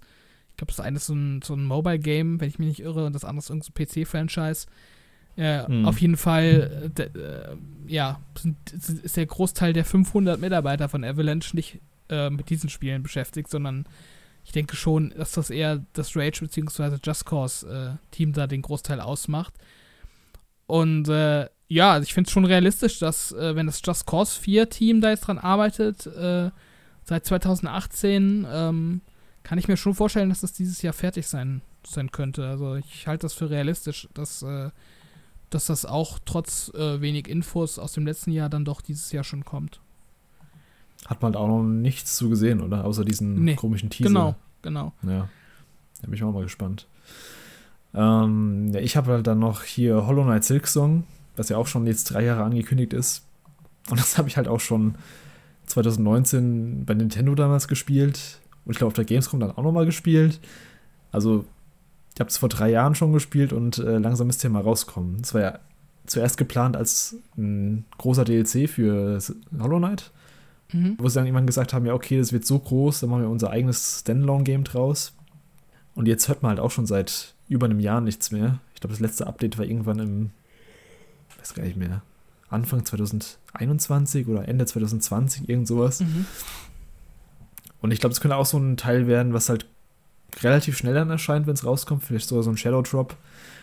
Und ja, ich mochte den, den ersten Teil extrem gern. Ich hätte es nicht gedacht damals, als ich zum ersten Mal angefangen habe. Da habe ich den nämlich, da mochte ich ihn nicht so sehr. Ich habe es dann irgendwann Monate bzw. Jahre später nochmal probiert. Da hat es mich richtig gecatcht. Ähm, und Stixo spielt eben jetzt mit dieser, wie heißt sie denn? Ja, diese, diese, diese, oh Gott. Ja, ich komme auch nicht mehr drauf. Ja, diese Kämpferin mit der, mit dem Lanzer auf jeden Fall. Ja, heißt die nicht sogar Silk Ja. oder so? Kann das sein? Irgend so ähnlich heißt die. Bin mir gerade. Das, Moment, das google ich ganz schnell, das nervt mich sonst. Ach genau, Hornet heißt sie. Ja. Und die hat eben diese Lanze, mit der sie ziemlich beweglich ist und auch so, so dashen kann und ähm, diagonale Dashs hat. Und ich habe es ja, wie gesagt, schon vor, vor drei Jahren mal angespielt und es hat echt schon Spaß gemacht. Wer Hollow Knight mochte, der, der kann eigentlich jetzt nicht, äh, nicht auf Hollow Knight 6 so heiß sein. Und wie gesagt, ich glaube, das kommt relativ schnell raus, wenn's mal, wenn mal wieder was kommt dazu. ja. Aber das ist ja auch so ein Teil, wo jetzt jeder bei jeder Direct oder also Nintendo Direct oder bei jedem PlayStation, Xbox Showcase denken wie äh, Hollow Knight 6 wird am Ende gezeigt oder so. Aber was halt schon heftig ist, eigentlich ist es so ein kleines Indie-Ding von zwei Leuten, beziehungsweise es waren zwei Leute. Ich weiß nicht, wie viele Mitarbeiter sich noch dazugeholt haben jetzt, aber das ist ja irgendwie schon krass, dass das so ein Mega-Hype ist inzwischen. Hast du den ersten eigentlich inzwischen durchgespielt? Äh, nicht durchgespielt, aber ziemlich weit gespielt. Da kamen dann irgendwie andere Spiele jetzt äh, zum Ende des Jahres, die das alles wieder so ein bisschen aufgeschoben haben. Aber ähm, ja, ich bin auf jeden Fall ein gutes Stück reingekommen und will das Mhm. auf jeden Fall noch beenden. Okay, nice. Ähm, ich hätte jetzt noch mh, Hellblade 2, können wir kurz nennen. Das ist jetzt auch schon über zwei Jahre angekündigt. Der erste Teil war zwar auch ziemlich lang angekündigt, ich glaube drei, vier Jahre oder so, bis es rauskam. Aber sie haben jetzt gerade so ein Game Awards neues Gameplay gezeigt. Könnte ich mir vorstellen, dass es eine Chance hat äh, für Ende des Jahres. Mhm. Da hätte ich auf jeden Fall Bock drauf. Das war echt ein Spiel, was, was mir damals echt richtig gut gefallen hat. Hat zwar so seine, seine Macken gehabt, was Gameplay angeht, aber atmosphärisch war es halt schon ziemlich einzigartig, so mit diesen, mit diesen Stimmen und diesem, wie hieß es nochmal, dieses, diese komische Audiotechnik, die sie verwendet haben.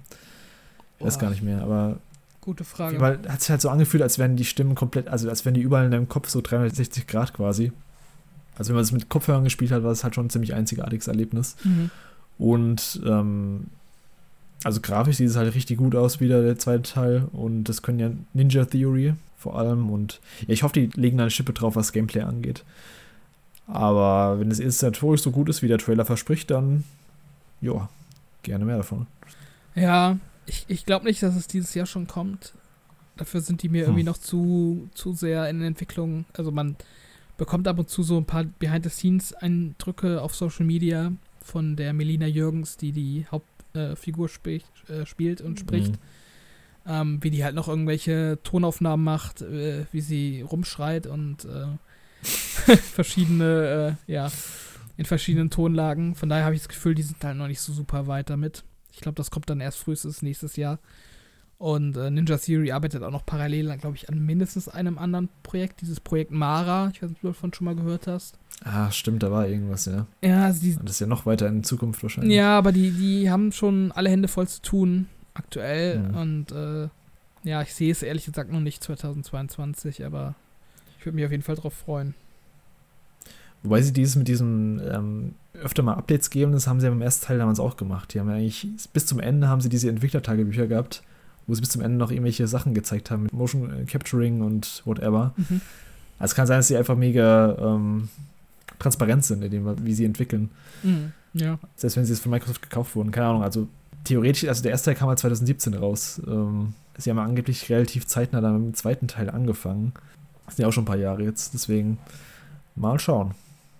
Hast du sonst noch irgendein Game, was du dir vorstellen kannst, was rauskommt oder von dem du hoffst, dass es rauskommt? Ja, so relativ ins Blaue geschossen, ähm, wenn man mal von so ein paar Gerüchten in letzter Zeit absieht, ist halt ein Sequel für äh, Jedi Fallen Order. Dieses ähm, Star Wars Action Action Adventure mit so ein bisschen Souls-mäßigen Elementen. Ähm, ja, davon könnte halt ein zweiter Teil kommen. Ähm, der erste Teil ist halt im November 2019 rausgekommen. Das wären dann dieses Jahr drei Jahre. Ist jetzt nicht unrealistisch, dass man das in drei Jahren hinkriegt. Na gut, Covid war halt äh, so ein Faktor, der das Ganze natürlich in die Länge ziehen könnte. Das spricht. Ja, da kannst du mal ein halbes Jahr draufrechnen überall. Ja, das, spricht, das ist dann so ein bisschen so ein Dämpfer für meine Theorie. Aber ich glaube, EA hat noch kein Spiel für dieses Jahr ähm, im Petto, was halt äh, so dieses Level von AAA und ähm, Renommee bringt, was natürlich auch nicht äh, ganz unwichtig ist, so für, für Investoren und, und Aktienkurse und so weiter. Und ähm, EA, EA hat das halt auch nötig nach letztem Jahr. Sie haben, glaube ich, nur Need for Speed angekündigt. Ja, Ohne Namen mal wieder. äh, ja. das waren halt auch nie die Knüller in letzter Zeit. Also, die brauchen halt. Aber haben sich verkauft, glaube ich.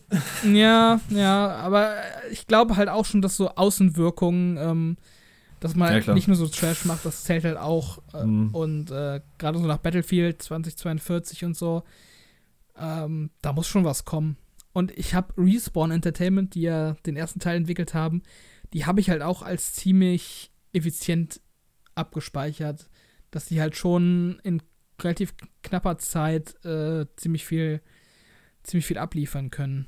Von daher kann ich mir schon vorstellen, dass da was kommt. Und wie gesagt, es gab halt auch kürzlich Gerüchte, dass äh, in diesem Jahr, wohl im Mai, da irgendwas äh, angekündigt werden soll. Aber das ist Ja, May the Fourth, gell? ja, das steht halt noch so ein bisschen ähm, in Sternen. Zu Respawn gab es ja, ich weiß nicht, ob du es gelesen hast, auch vor ein paar Tagen so ein relativ glaubwürdiges Gerücht aus einer glaubwürdigen Quelle, dass sie an einem neuen, an einem neuen First-Person-Shooter arbeiten, Das habe was ich, nicht Titanfall ist. das hab ich nicht mitbekommen, nee. Hast du nicht mitbekommen? Das soll anscheinend, die arbeiten anscheinend an so einem neuen Highspeed Ego-Shooter, der, also von der Beschreibung her hat es angehört wie Titanfall, aber es soll anscheinend nicht Titanfall sein. Bin ich auch mal gespannt. Die arbeiten irgendwie auch an vielen Projekten. Hm. Ja. Apex läuft immer noch, gibt es immer regelmäßig Updates. Yep. Ja. Stimmt. Also ich habe jetzt erstmal nichts. Ich hätte noch ähm, so einen kleinen Geheimtipp, Lost Soul Aside. Das ist von so einem chinesischen Studio, was so ein Devil May Cry-artiges Game, was auch schon seit keine Ahnung, fünf Jahren in Entwicklung ist. Gab es letztes Jahr mal wieder so ein kleines Update und Gameplay-Trailer. Das könnte mal erscheinen. Ähm, aber sonst, es erscheint ja schon eine Menge. Ja. Sind jetzt die ganze Liste durchgegangen. Ich glaube, da ist für jeden auf jeden Fall was dabei. ja, das Problem ist halt immer, dass man sich wegen Covid halt nie so wirklich drauf verlassen kann. Also da können echt, alle möglichen Spiele können halt nochmal ein halbes Ja. Jahr nach hinten verschoben werden oder so. Das ist echt äh, Das riskant dieses Jahr. Es könnte halt sein, dass unsere Vorschau nächstes Jahr irgendwie die Hälfte der Titel also wieder hat. also gerade so, ein- so ein God of War könnte ich mir halt auch vorstellen, dass es nächstes Jahr, Anfang nächstes Jahr erscheint. Mhm. Und Breath of the Wild 2 könnte auch nächstes Jahr erscheinen. Jetzt die ganzen, die jetzt halt noch keinen, genaues, keinen genauen Release-Termin haben. Bisschen Wackelkandidaten auf jeden Fall. Ähm, das ist auch nichts mehr, oder? Nee, das, das wäre so alles, was, was ich auch an Ideen hatte. Ja, ich glaube, dann sind wir auch am Ende, weil Das war jetzt auch wieder über zwei Stunden Ja. Vorschau-Cast. wir hatten angepeilt, ich glaube, so um eine Stunde wollten wir machen. Das, eigentlich. das war so die Idee, aber irgendwie, ja, wurde es dann doch mehr. Äh, Die Stunde war ja schon nach, dem, nach den Games mit Release-Termin rum. Aber ja, da merkt man halt, dass es doch relativ viele Games gibt, die erscheinen oder erscheinen könnten zumindest. Ähm, ja, dann sage ich mal, vielen Dank an alle fürs Zuhören. Abonniert uns gerne auf Spotify und YouTube, wenn ihr Bock habt. Folgt uns auf Twitter at PowerOncast und lasst uns gerne wissen, auf welche Games ihr euch freut 2022. Und dann würde ich sagen, wir hören uns beim nächsten Mal. Ciao, ciao. Ciao, wiederhören.